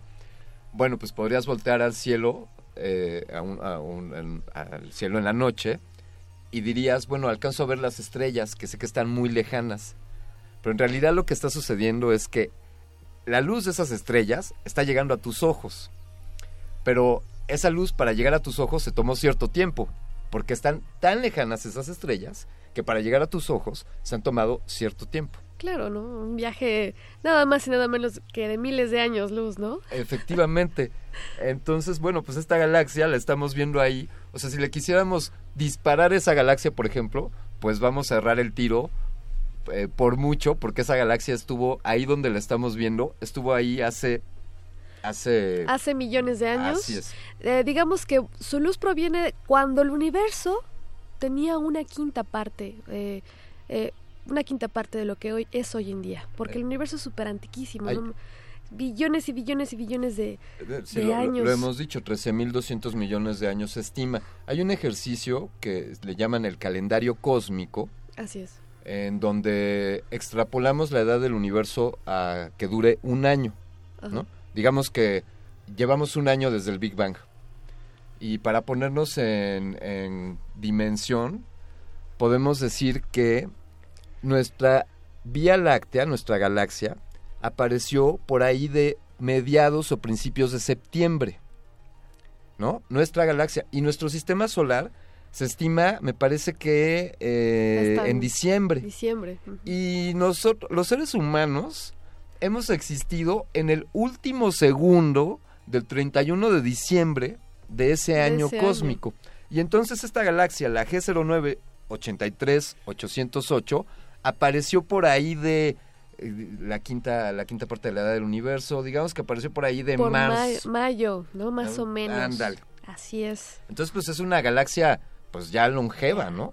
Ya ya ya, ya la respetamos. Ya está grandecita. Ya, ¿no? eh, exacto, si hablamos desde la óptica de la Vía Láctea, que, que somos tan jóvenes, pues ya esta galaxia pues ya, ya tiene sus años. Hemos de decir también dos herramientas muy potentes. Eh, una orgullosamente se encuentra aquí en México, es, es resultado de, de trabajos conjuntos entre el CONACIT, el Consejo Nacional de Ciencia y Tecnología, y también tiene alguna participación de la UNAM. Desde luego los científicos que colaboran en el gran telescopio milimétrico, conocido como el telescopio milimétrico Alfonso Serrano, que, déjame decirte Luisa, es un radiotelescopio de 50 metros de antena simple y movible. Y está optimizado para realizar observaciones astronómicas en longitudes de onda de entre 0.85 milímetros y 4 milímetros. Es un poco lo que hablábamos de la longitud y la frecuencia de las ondas. Es decir, este no es un telescopio óptico, como decíamos. ¿no? Claro. No, no está utilizando lentes, sino que detecta ondas de... pues, Ondas electromagnéticas. Exactamente. Y además se utilizó un sistema de telescopios, porque creo que es la forma correcta de llamarlo, que se encuentra en Chile, que es el, conocido como el ALMA. Este telescopio se encuentra en el desierto de Atacama, en Chile. Y bueno, el nombre correcto es de Atacama Large Millimeter eh, Array, que por eso decíamos es un arreglo, son varios telescopios, como el que tenemos aquí en México, allá son varios que están en el desierto de Atacama. Están primero ahí en ese desierto porque gracias a las condiciones de ese lugar, la atmósfera es, es bastante eh, transparente, gracias a la falta de humedad o de ciertas condiciones atmosféricas en ese desierto. Claro. Por eso se decidió, eh, la Unión Europea, algunos países de Europa decidieron impulsar este proyecto junto con la República de Chile y por eso es que el ALMA, es como le llamamos de, de amigos, el ALMA en Chile es otro de los telescopios o de sistemas de telescopios que permitieron hacer estos hallazgos de esta, teles- de esta galaxia ya que está viejita. Pero bueno, pues estos telescopios no trabajaron solos, Luisa, trabajaron Claro. con unas personas que los operaban y que hicieron estos estudios. con un equipo de excelentes investigadores. Y bueno, esta noche precisamente te comentaba que vamos a tener a un invitado, uno de estos investigadores. Eh, no se vayan, por favor, porque en unos momentos más va a estar con nosotros. Los invitamos a que convivan con nosotros en redes sociales. Pueden escucharnos a través del www.resistenciamodulada.com. En Twitter estamos como arroba Rmodulada y en Facebook estamos como Resistencia Modulada. Vámonos con una rola para continuar este resistor que está, se está poniendo muy bueno. Esto es Set the Controls for the Heart to the Sun, de Pink Floyd. Pink Floyd.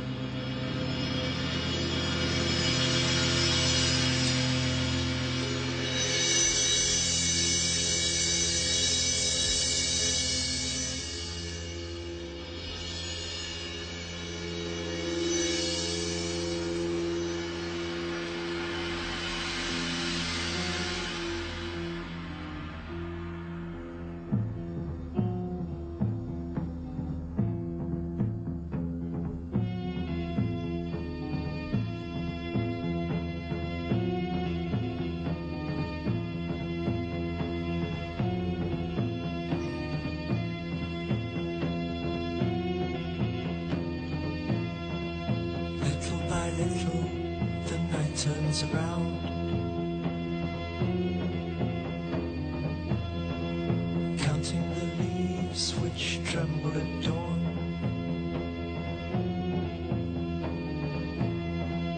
Lotuses lean on each other in vain.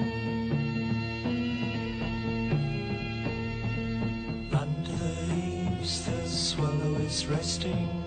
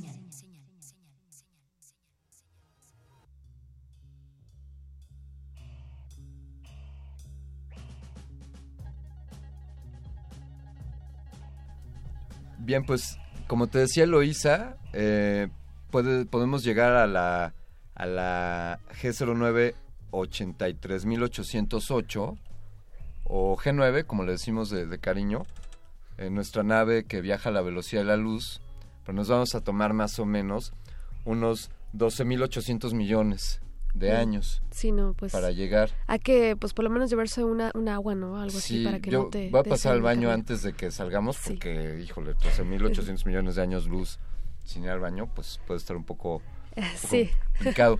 Pero entonces, el asunto es que para detectar esta galaxia, pues las señales que llegaron de ella se tomaron ese tiempo para llegar hasta esta Tierra y no llegaron antes de que tuviéramos la capacidad de captarlas, que es donde está el meollo de este asunto y es por lo que hay gente en nuestro país que hace ciencia y que se dedica a buscar escudriñar de esta manera el cosmos. indagar en las entrañas del universo. Alberto Candiani, esta noche tenemos un invitado muy especial. Él es el doctor Vladimir Ávila Ruiz. Eh, bueno, eh, el doctor Ávila estudió su licenciatura y maestría en la Universidad Estatal de San Petersburgo, Rusia. Eh, completó su doctorado en el Instituto de Astronomía de la UNAM. Y bueno, por lo que recibió la medalla, la medalla Alfonso Caso y completó una estadía postdoctoral en la Universidad Estatal de Nuevo León. Y también es este jefe del Departamento de Astronomía y Cosmología Extragaláctica. Muy buenas noches, bienvenido, doctor Ávila. Buenas noches, un gusto estar aquí en su programa. Muchas, muchas gracias, doctor. Eh, estamos, estamos mucho más cerca que, que la G0983-808, afortunadamente, porque si no, el recibo de la llamada telefónica hasta allá nos saldría un poco caro. Y además tendrían que esperar 12.800 millones de años para escuchar mi respuesta. Sería muy largo el delay. Eh, y hay tantas preguntas en torno, en torno a este hallazgo eh, que sabemos que nos vamos a quedar cortos en el programa, pero comencemos, por favor, doctor, con cómo es que detectamos este, estas galaxias, cuáles son los instrumentos que se utilizan. Hemos hablado un poco de- del telescopio milimétrico Alfonso Serrano y también de, del arreglo de telescopios allá en, en Chile. ¿Podría platicarnos un poco sobre cómo funcionan estos telescopios? Eh, ¿Son ópticos o utilizan ondas de, de radio? Y, y, pues cómo fue la experiencia para llegar a este hallazgo. Bueno, en este caso, el tipo de radiación que estábamos eh, persiguiendo es en el, en, el, en el milimétrico, longitud de onda milimétrica que está eh, ya cercana a las ondas de radio, por decirlo así. Entonces el telescopio no es un telescopio óptico, son telescopios más bien radiotelescopios. En el caso del gran telescopio milimétrico Alfonso Serrano, que se encuentra en el volcán de la Sierra Negra, a 4.600 metros de altura en, Puebla, eh, es una parabólica, una antena parabólica que pesa más o menos 1.500 toneladas y, y que, bueno, tiene tecnología de última generación, porque no solamente se trata de eh, tener el, telescopio, la parabólica en sí, sino también de los instrumentos que analizan los pocos eh, fotones eh, en ondas milimétricas que logramos capturar.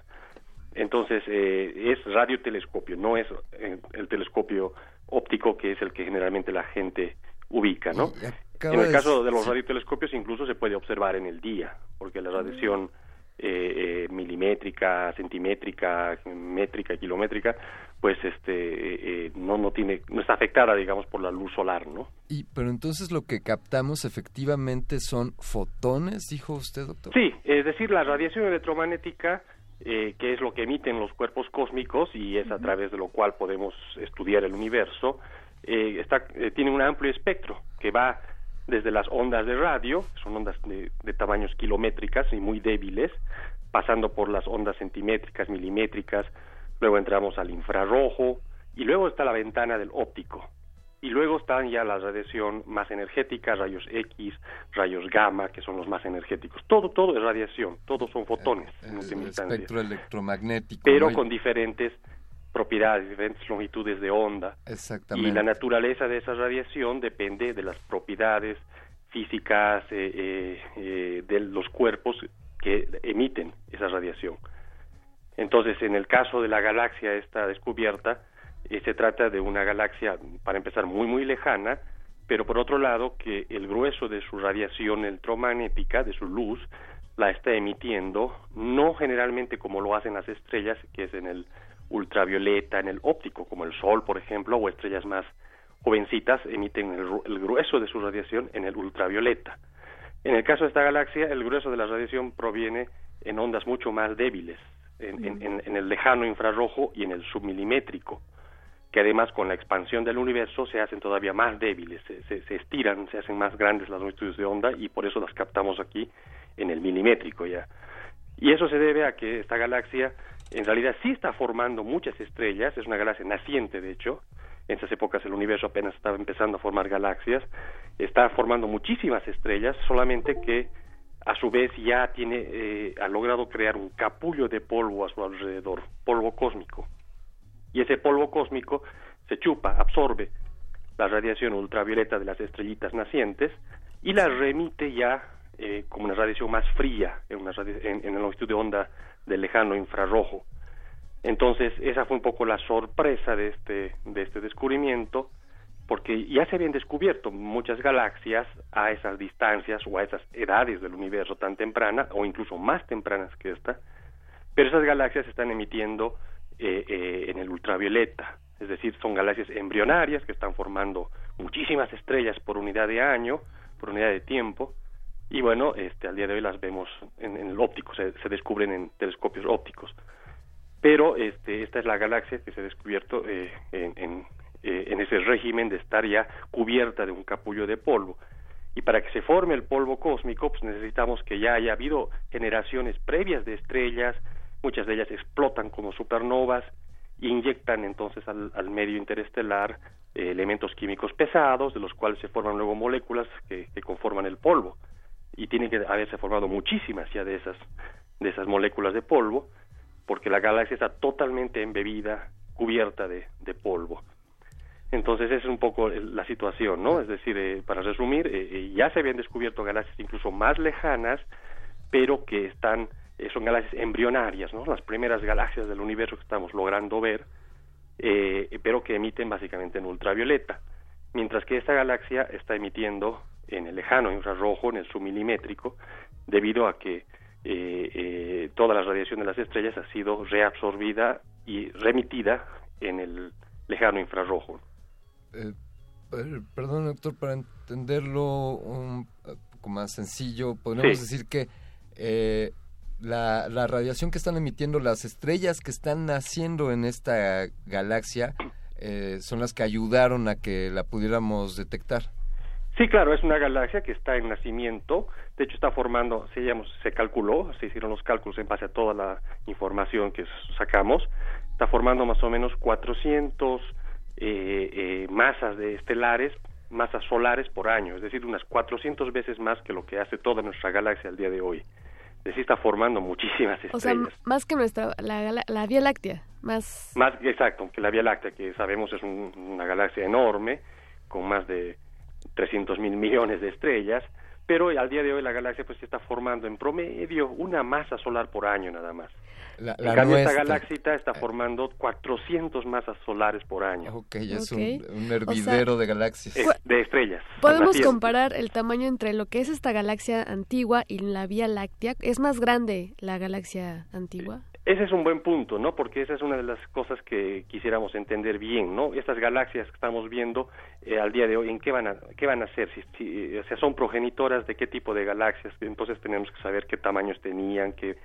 Y bueno, eh, con la poca información que, que se logra, logramos tener, porque es un objeto muy lejano, creemos de que es una galaxia eh, más o menos del, del, en escalas de masas o de tamaños, como la Vía Láctea, en efecto, solamente que estas épocas eh, eh, eh, pues es raro que existan galaxias tan grandes. Típicamente las galaxias van creciendo con el tiempo, ¿no? Sí. Entonces esta resultó ser una galaxia un poco grande eh, para su época, pero eh, todavía dentro de lo que es, digamos, la distribución de, de, tamaños que uno se esperaría para esa época, ¿no?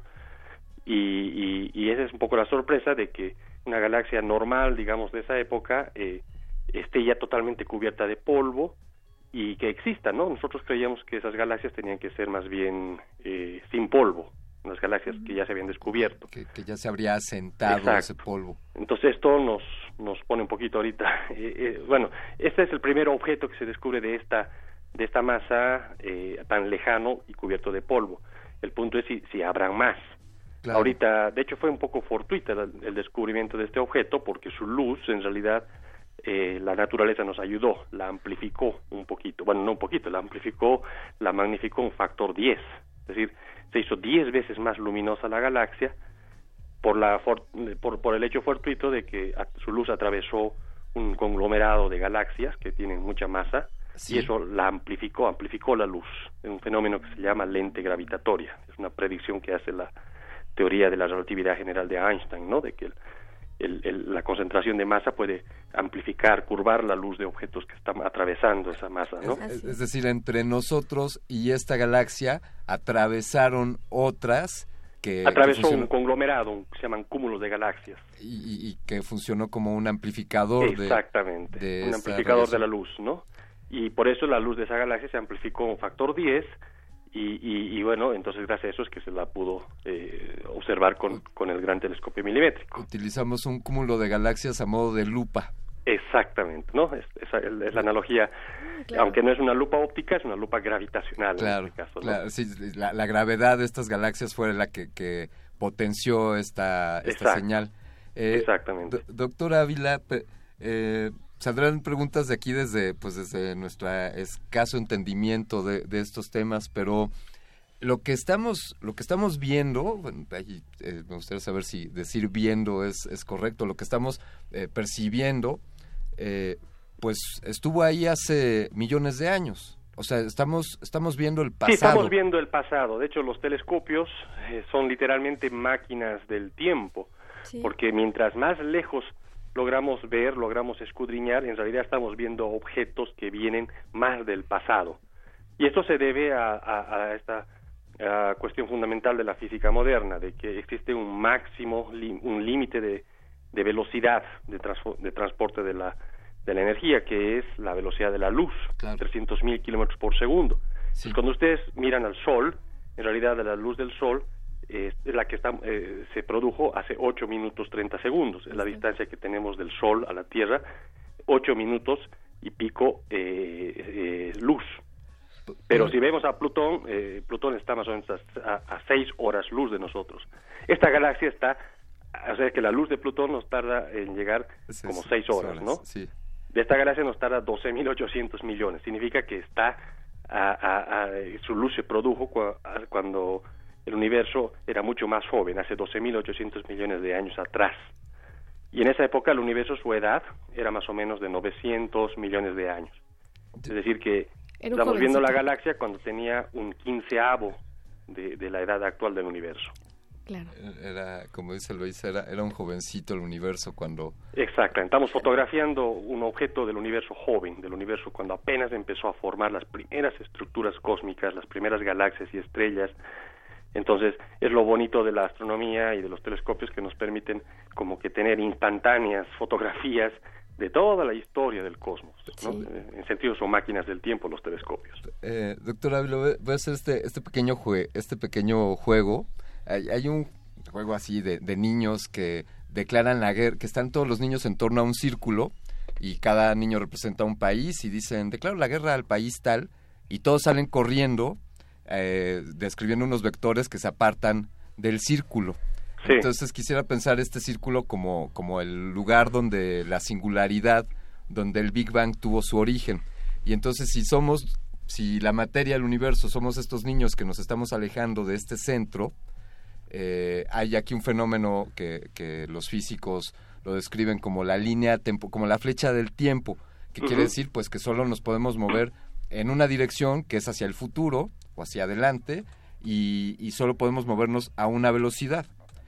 Y entonces lo que estamos haciendo aquí, si, seguimos con el ejemplo, si somos unos de estos niños que están jugando este juego en el que te alejas del círculo, estamos volteando a ver el, el círculo del cual provenimos esto le, merece le merece un comentario. Sí, eh, eh, eh, en realidad sí, es, decir, estamos debido a que los objetos, la radiación que ellos emiten no se transporta a una velocidad infinita, sino que le toma un tiempo en llegar a una cierta distancia, entonces mientras más grande es esta distancia, significa que más tiempo le tomó, significa que proviene de más del pasado.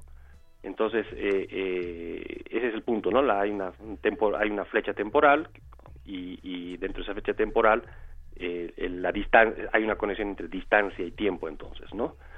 Y, bueno, con relación a, además todo esto debo decir que está en, el contexto de un espacio que se está expandiendo todo el tiempo, que se está inflando, ¿no? Es el universo está en expansión y eso hace también que esa luz que, que proviene de ese objeto se vaya estirando a la medida que se estira el espacio, ¿no?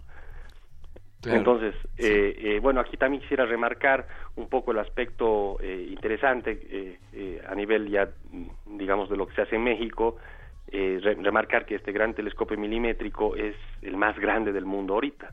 De hecho, estuvo funcionando nada más como 32 metros la antena, porque todavía faltaban poner los anillos externos, pero a partir de este año ya se está preparando para que funcione como 50 metros.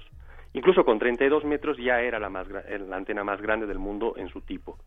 Pues con 50 va a ser de por mucho la más grande. Entonces tenemos un instrumento único aquí en nuestro territorio, eh, que fue construido básicamente por el Instituto Nacional de Astronomía Óptica y Electrónica y la Universidad de Massachusetts. No obstante, el grueso del financiamiento proviene del CONACIT, que es la, el Consejo Nacional de Ciencia y Tecnología de México. Por lo tanto, es un proyecto ahora que va a beneficiar a toda la comunidad astronómica del país por eso es que, por ejemplo, yo que soy de la UNAM, he podido participar en este grupo, eh, del, que, es un grupo básicamente binacional, ¿no? Entre investigadores mexicanos y estadounidenses. Oiga, qué, buen juguete le prestaron, doctor. Sí, es un buen juguete. Y bueno, en realidad este trabajo lo lideró, es otra cosa interesante remarcar, lo, lo, lo, dirigieron dos muy jóvenes investigadores. De hecho, uno de ellos todavía era estudiante de doctorado eh, hace un año cuando se hicieron las observaciones ahorita Jorge Zavala, que es el primer autor del artículo este de Nature que, que salió publicado con este descubrimiento, eh, ya se encuentra haciendo una estancia postdoctoral en Estados Unidos. Lo invitaron ahí a, hacer una, estancia de, un par de años, ¿no? Y el segundo autor es también un joven investigador ahí del INAOE, Alfredo Montaña. Entonces, eh, eso da gusto porque ya se están formando generaciones eh, en torno a este gran proyecto que es el gran telescopio milimétrico, ¿no? Y, bueno, estas son colaboraciones muy grandes. La ciencia moderna funciona típicamente ahora ya en en base a colaboraciones grandes porque son experimentos muy costosos. Claro. Este gran telescopio milimétrico costó 200 millones de dólares, ¿no? Que, bueno, se pagó entre Estados Unidos y, y la participación mexicana, más todo lo que implica el desarrollo tecnológico, eh, el instrumental y luego, bueno, todo lo que es la interpretación, la astronomía. Claro, el Entonces, tienen que ser grandes grupos, ¿no? Eh, fe- de- dicen por ahí que dos cabezas piensan piensan mejor que una. Así es, ¿no? eh, doctor, eh, acláreme, antes de, de que cerremos ya la conversación, me, me gustaría solo que me aclarara, eh, entiendo el, el- más o menos el funcionamiento del telescopio milimétrico aquí en México, y entonces me pregunto respecto al arreglo de telescopios en Atacama, es entiendo que es un arreglo de varios telescopios milimétricos, son, son varios. Es un arreglo de antenas también, Sí. eh, no recuerdo bien, 63 o 67 eh, antenas, ca- cada una de 20, 30 metros de diámetro, eh, y eso, eh, sea, sea, todas las antenas entran en, una configuración para producir lo que se llama la interferometría, es una técnica muy, pero muy ingeniosa, que, en resumidas cuentas con eso que se logra, se logra eh, eh, tener altísima resolución angular en el cielo, es decir, se- con, con el- este, este arreglo de radiotelescopios en Atacama se puede resolver eh, objetos eh, prácticamente eh, puntuales en el cielo. Por ejemplo, para poner un ejemplo, con estos objetos se puede resolver una moneda de un peso en la luna.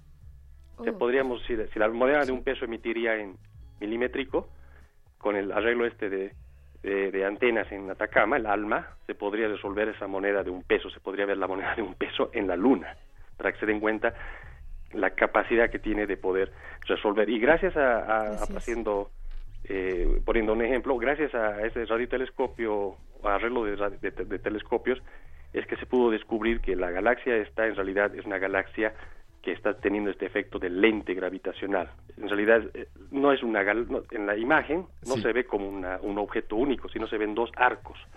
Es decir, la galaxia en realidad ha sido tan deformada por la lente gravitatoria que se han formado dos, dos arcos en vez de ser una sola galaxia. Y esto solo se pudo resolver con, con la capacidad que tiene el, este arreglo de, de- de telesco- radiotelescopios en, en, en Chile, en Atacama. Entonces, por eso ha sido importante Claro. eh, usarlo también, ¿no? Claro, claro. Do- Doctor Ávila, ¿dónde podría nuestra audiencia conocer más sobre esta investigación, eh, encontrar quizá los resultados o, o imágenes respecto a estas observaciones? Sí, eh, yo creo que eh, pueden, podrían eh, entrar a la- al portal del justamente el Gran Telescopio Milimétrico Alfonso Serrano y ahí en la página, en este portal, pues en la sección de, de difusión o, divulgación, pues van a encontrar las últimas noticias, creo que tienen páginas de, en Facebook y, este, y en varias otras redes sociales, ¿no? Entonces ahí van, se puede encontrar información sobre, sobre este trabajo y sobre muchos otros, ¿no? Que, que se están eh, realizando con este gran telescopio milimétrico. Perfecto. Doctor, pues queremos agradecerle que, que nos haya tomado esta llamada y que esté más cerca que, que la G0983-808. ¿Hay un nombre coloquial con el ¿Alguna- que ustedes se refieren a...? Un cariñito ahí especial. Todavía no le, no le hemos puesto un nombre especial, ¿no? Eh, espero que el primer autor se le ocurra algún nombre. Claro. Eh, el punto es que la idea es que con este gran telescopio milimétrico y usando la lente gravitatoria se van a descubrir muchos más. Entonces ya quizás dar un nombre genérico. De hecho, en general se llaman galaxias con formación estelar polvorienta, ¿no? Pero bueno, Muy a esta bien. en particular, por ser la primera, quizás hay que ponerle eh, un nombre, ¿no? La primera tan lejana, ¿no? Porque Claro. ya se han descubierto otras, pero no tan lejanas, ¿no? Pues una profunda y gran felicitación, doctor Ávila, y al equipo que, que colaboró en este, en este hallazgo. Sin duda, un gran logro para la ciencia mundial y universal, diría, y desde luego para la ciencia en México. Así es, muchísimas gracias y bueno, que, que, que, que bien que haya este espacio para, para comunicar un- a la sociedad, a los jóvenes y a todos los que tengan interés sobre los avances de la ciencia y en particular de la ciencia hecha aquí, en casa, hecha en México. Muchas gracias a usted, doctor Ávila. Nos vemos pronto.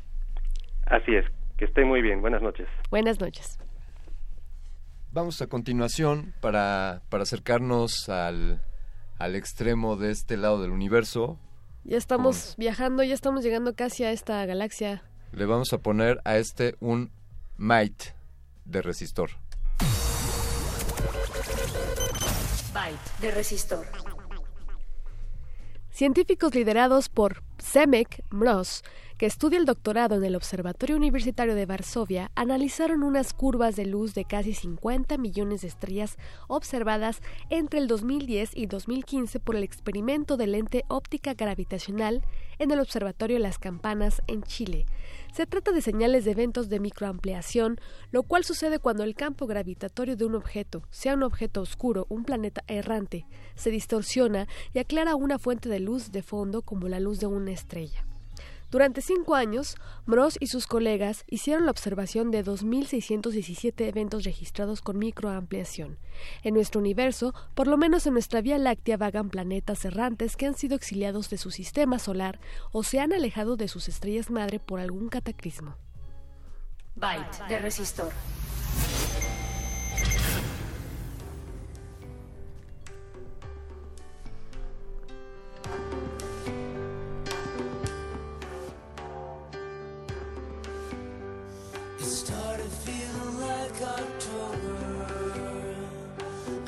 Stranded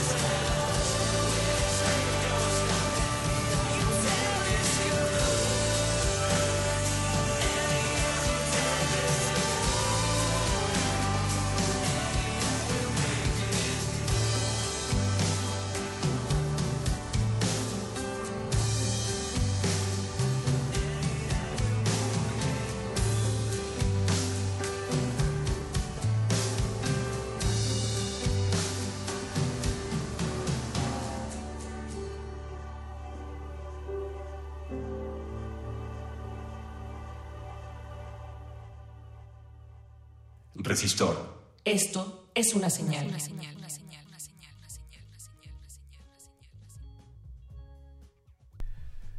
Bien amigos, pues aquí desde Resistor, donde recién escuchamos, ¿qué escuchamos? Escuchamos Space Station, Space Station con... ¿Qué escuchamos, señores productores? Muy bien. Escuchamos de Montrose, Space Station, y... Eh, de Jack's Mannequin, Annie Use Your Telescope, que fue grabado en 2008. No. ¿Sí? Ah, perfecto. Esa es la que escuchamos. Gracias, Eloisa. Gracias a la audiencia. Deseamos que, pues que, que vivamos 13.600 millones de años y que nos vean hasta el otro lado del universo. Una pregunta que me quedé por hacerles, ¿y desde allá nos verán? O si ellos tuvieran allá un radiotelescopio, un telescopio milimétrico como el que tenemos aquí en Puebla, podrían, podrían captarnos a nosotros y entonces si estas señales de radio pudiesen viajar toda esa distancia, podríamos mandarle un saludo a la galaxia G09 83 808 que esperamos que pronto te pongan te pongan un nombre más amigable. Eloisa Gómez, ha sido un gusto estar una vez más aquí en este resistor contigo. Un gusto, Alberto Candiani. Muy buenas noches. Buenas noches, Oscar El Voice. Gracias por la producción. Andrés Ramírez, gracias por pilotear esta nave desde las galaxias lejanas hasta esta Vía Láctea. Doctor Arqueles, gracias por, por mover ahí los controles, por hacer todos esos soniditos que están de fondo y por poner esas buenas rolas. Pero sobre todo gracias a ti por escuchar cada miércoles Resistor aquí en el 96.1 de frecuencia modulada en Radio UNAM, en resistencia modulada. Por favor, sintonízanos todos los miércoles. Nos escuchamos por acá la próxima semana. Buenas noches.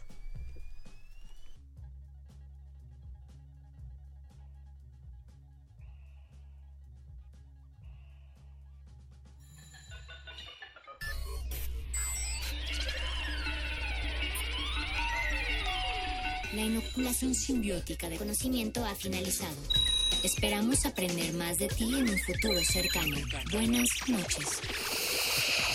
Resistor.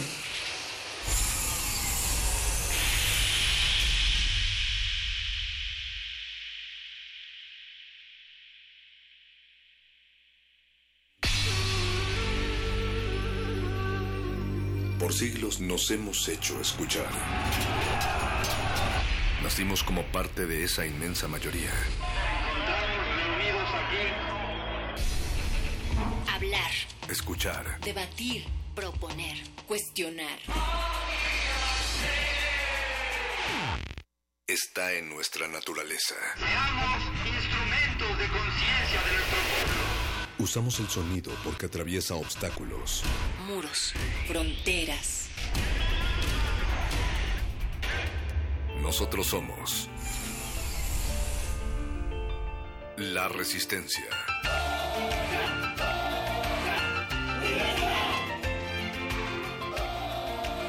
Resistencia modulada.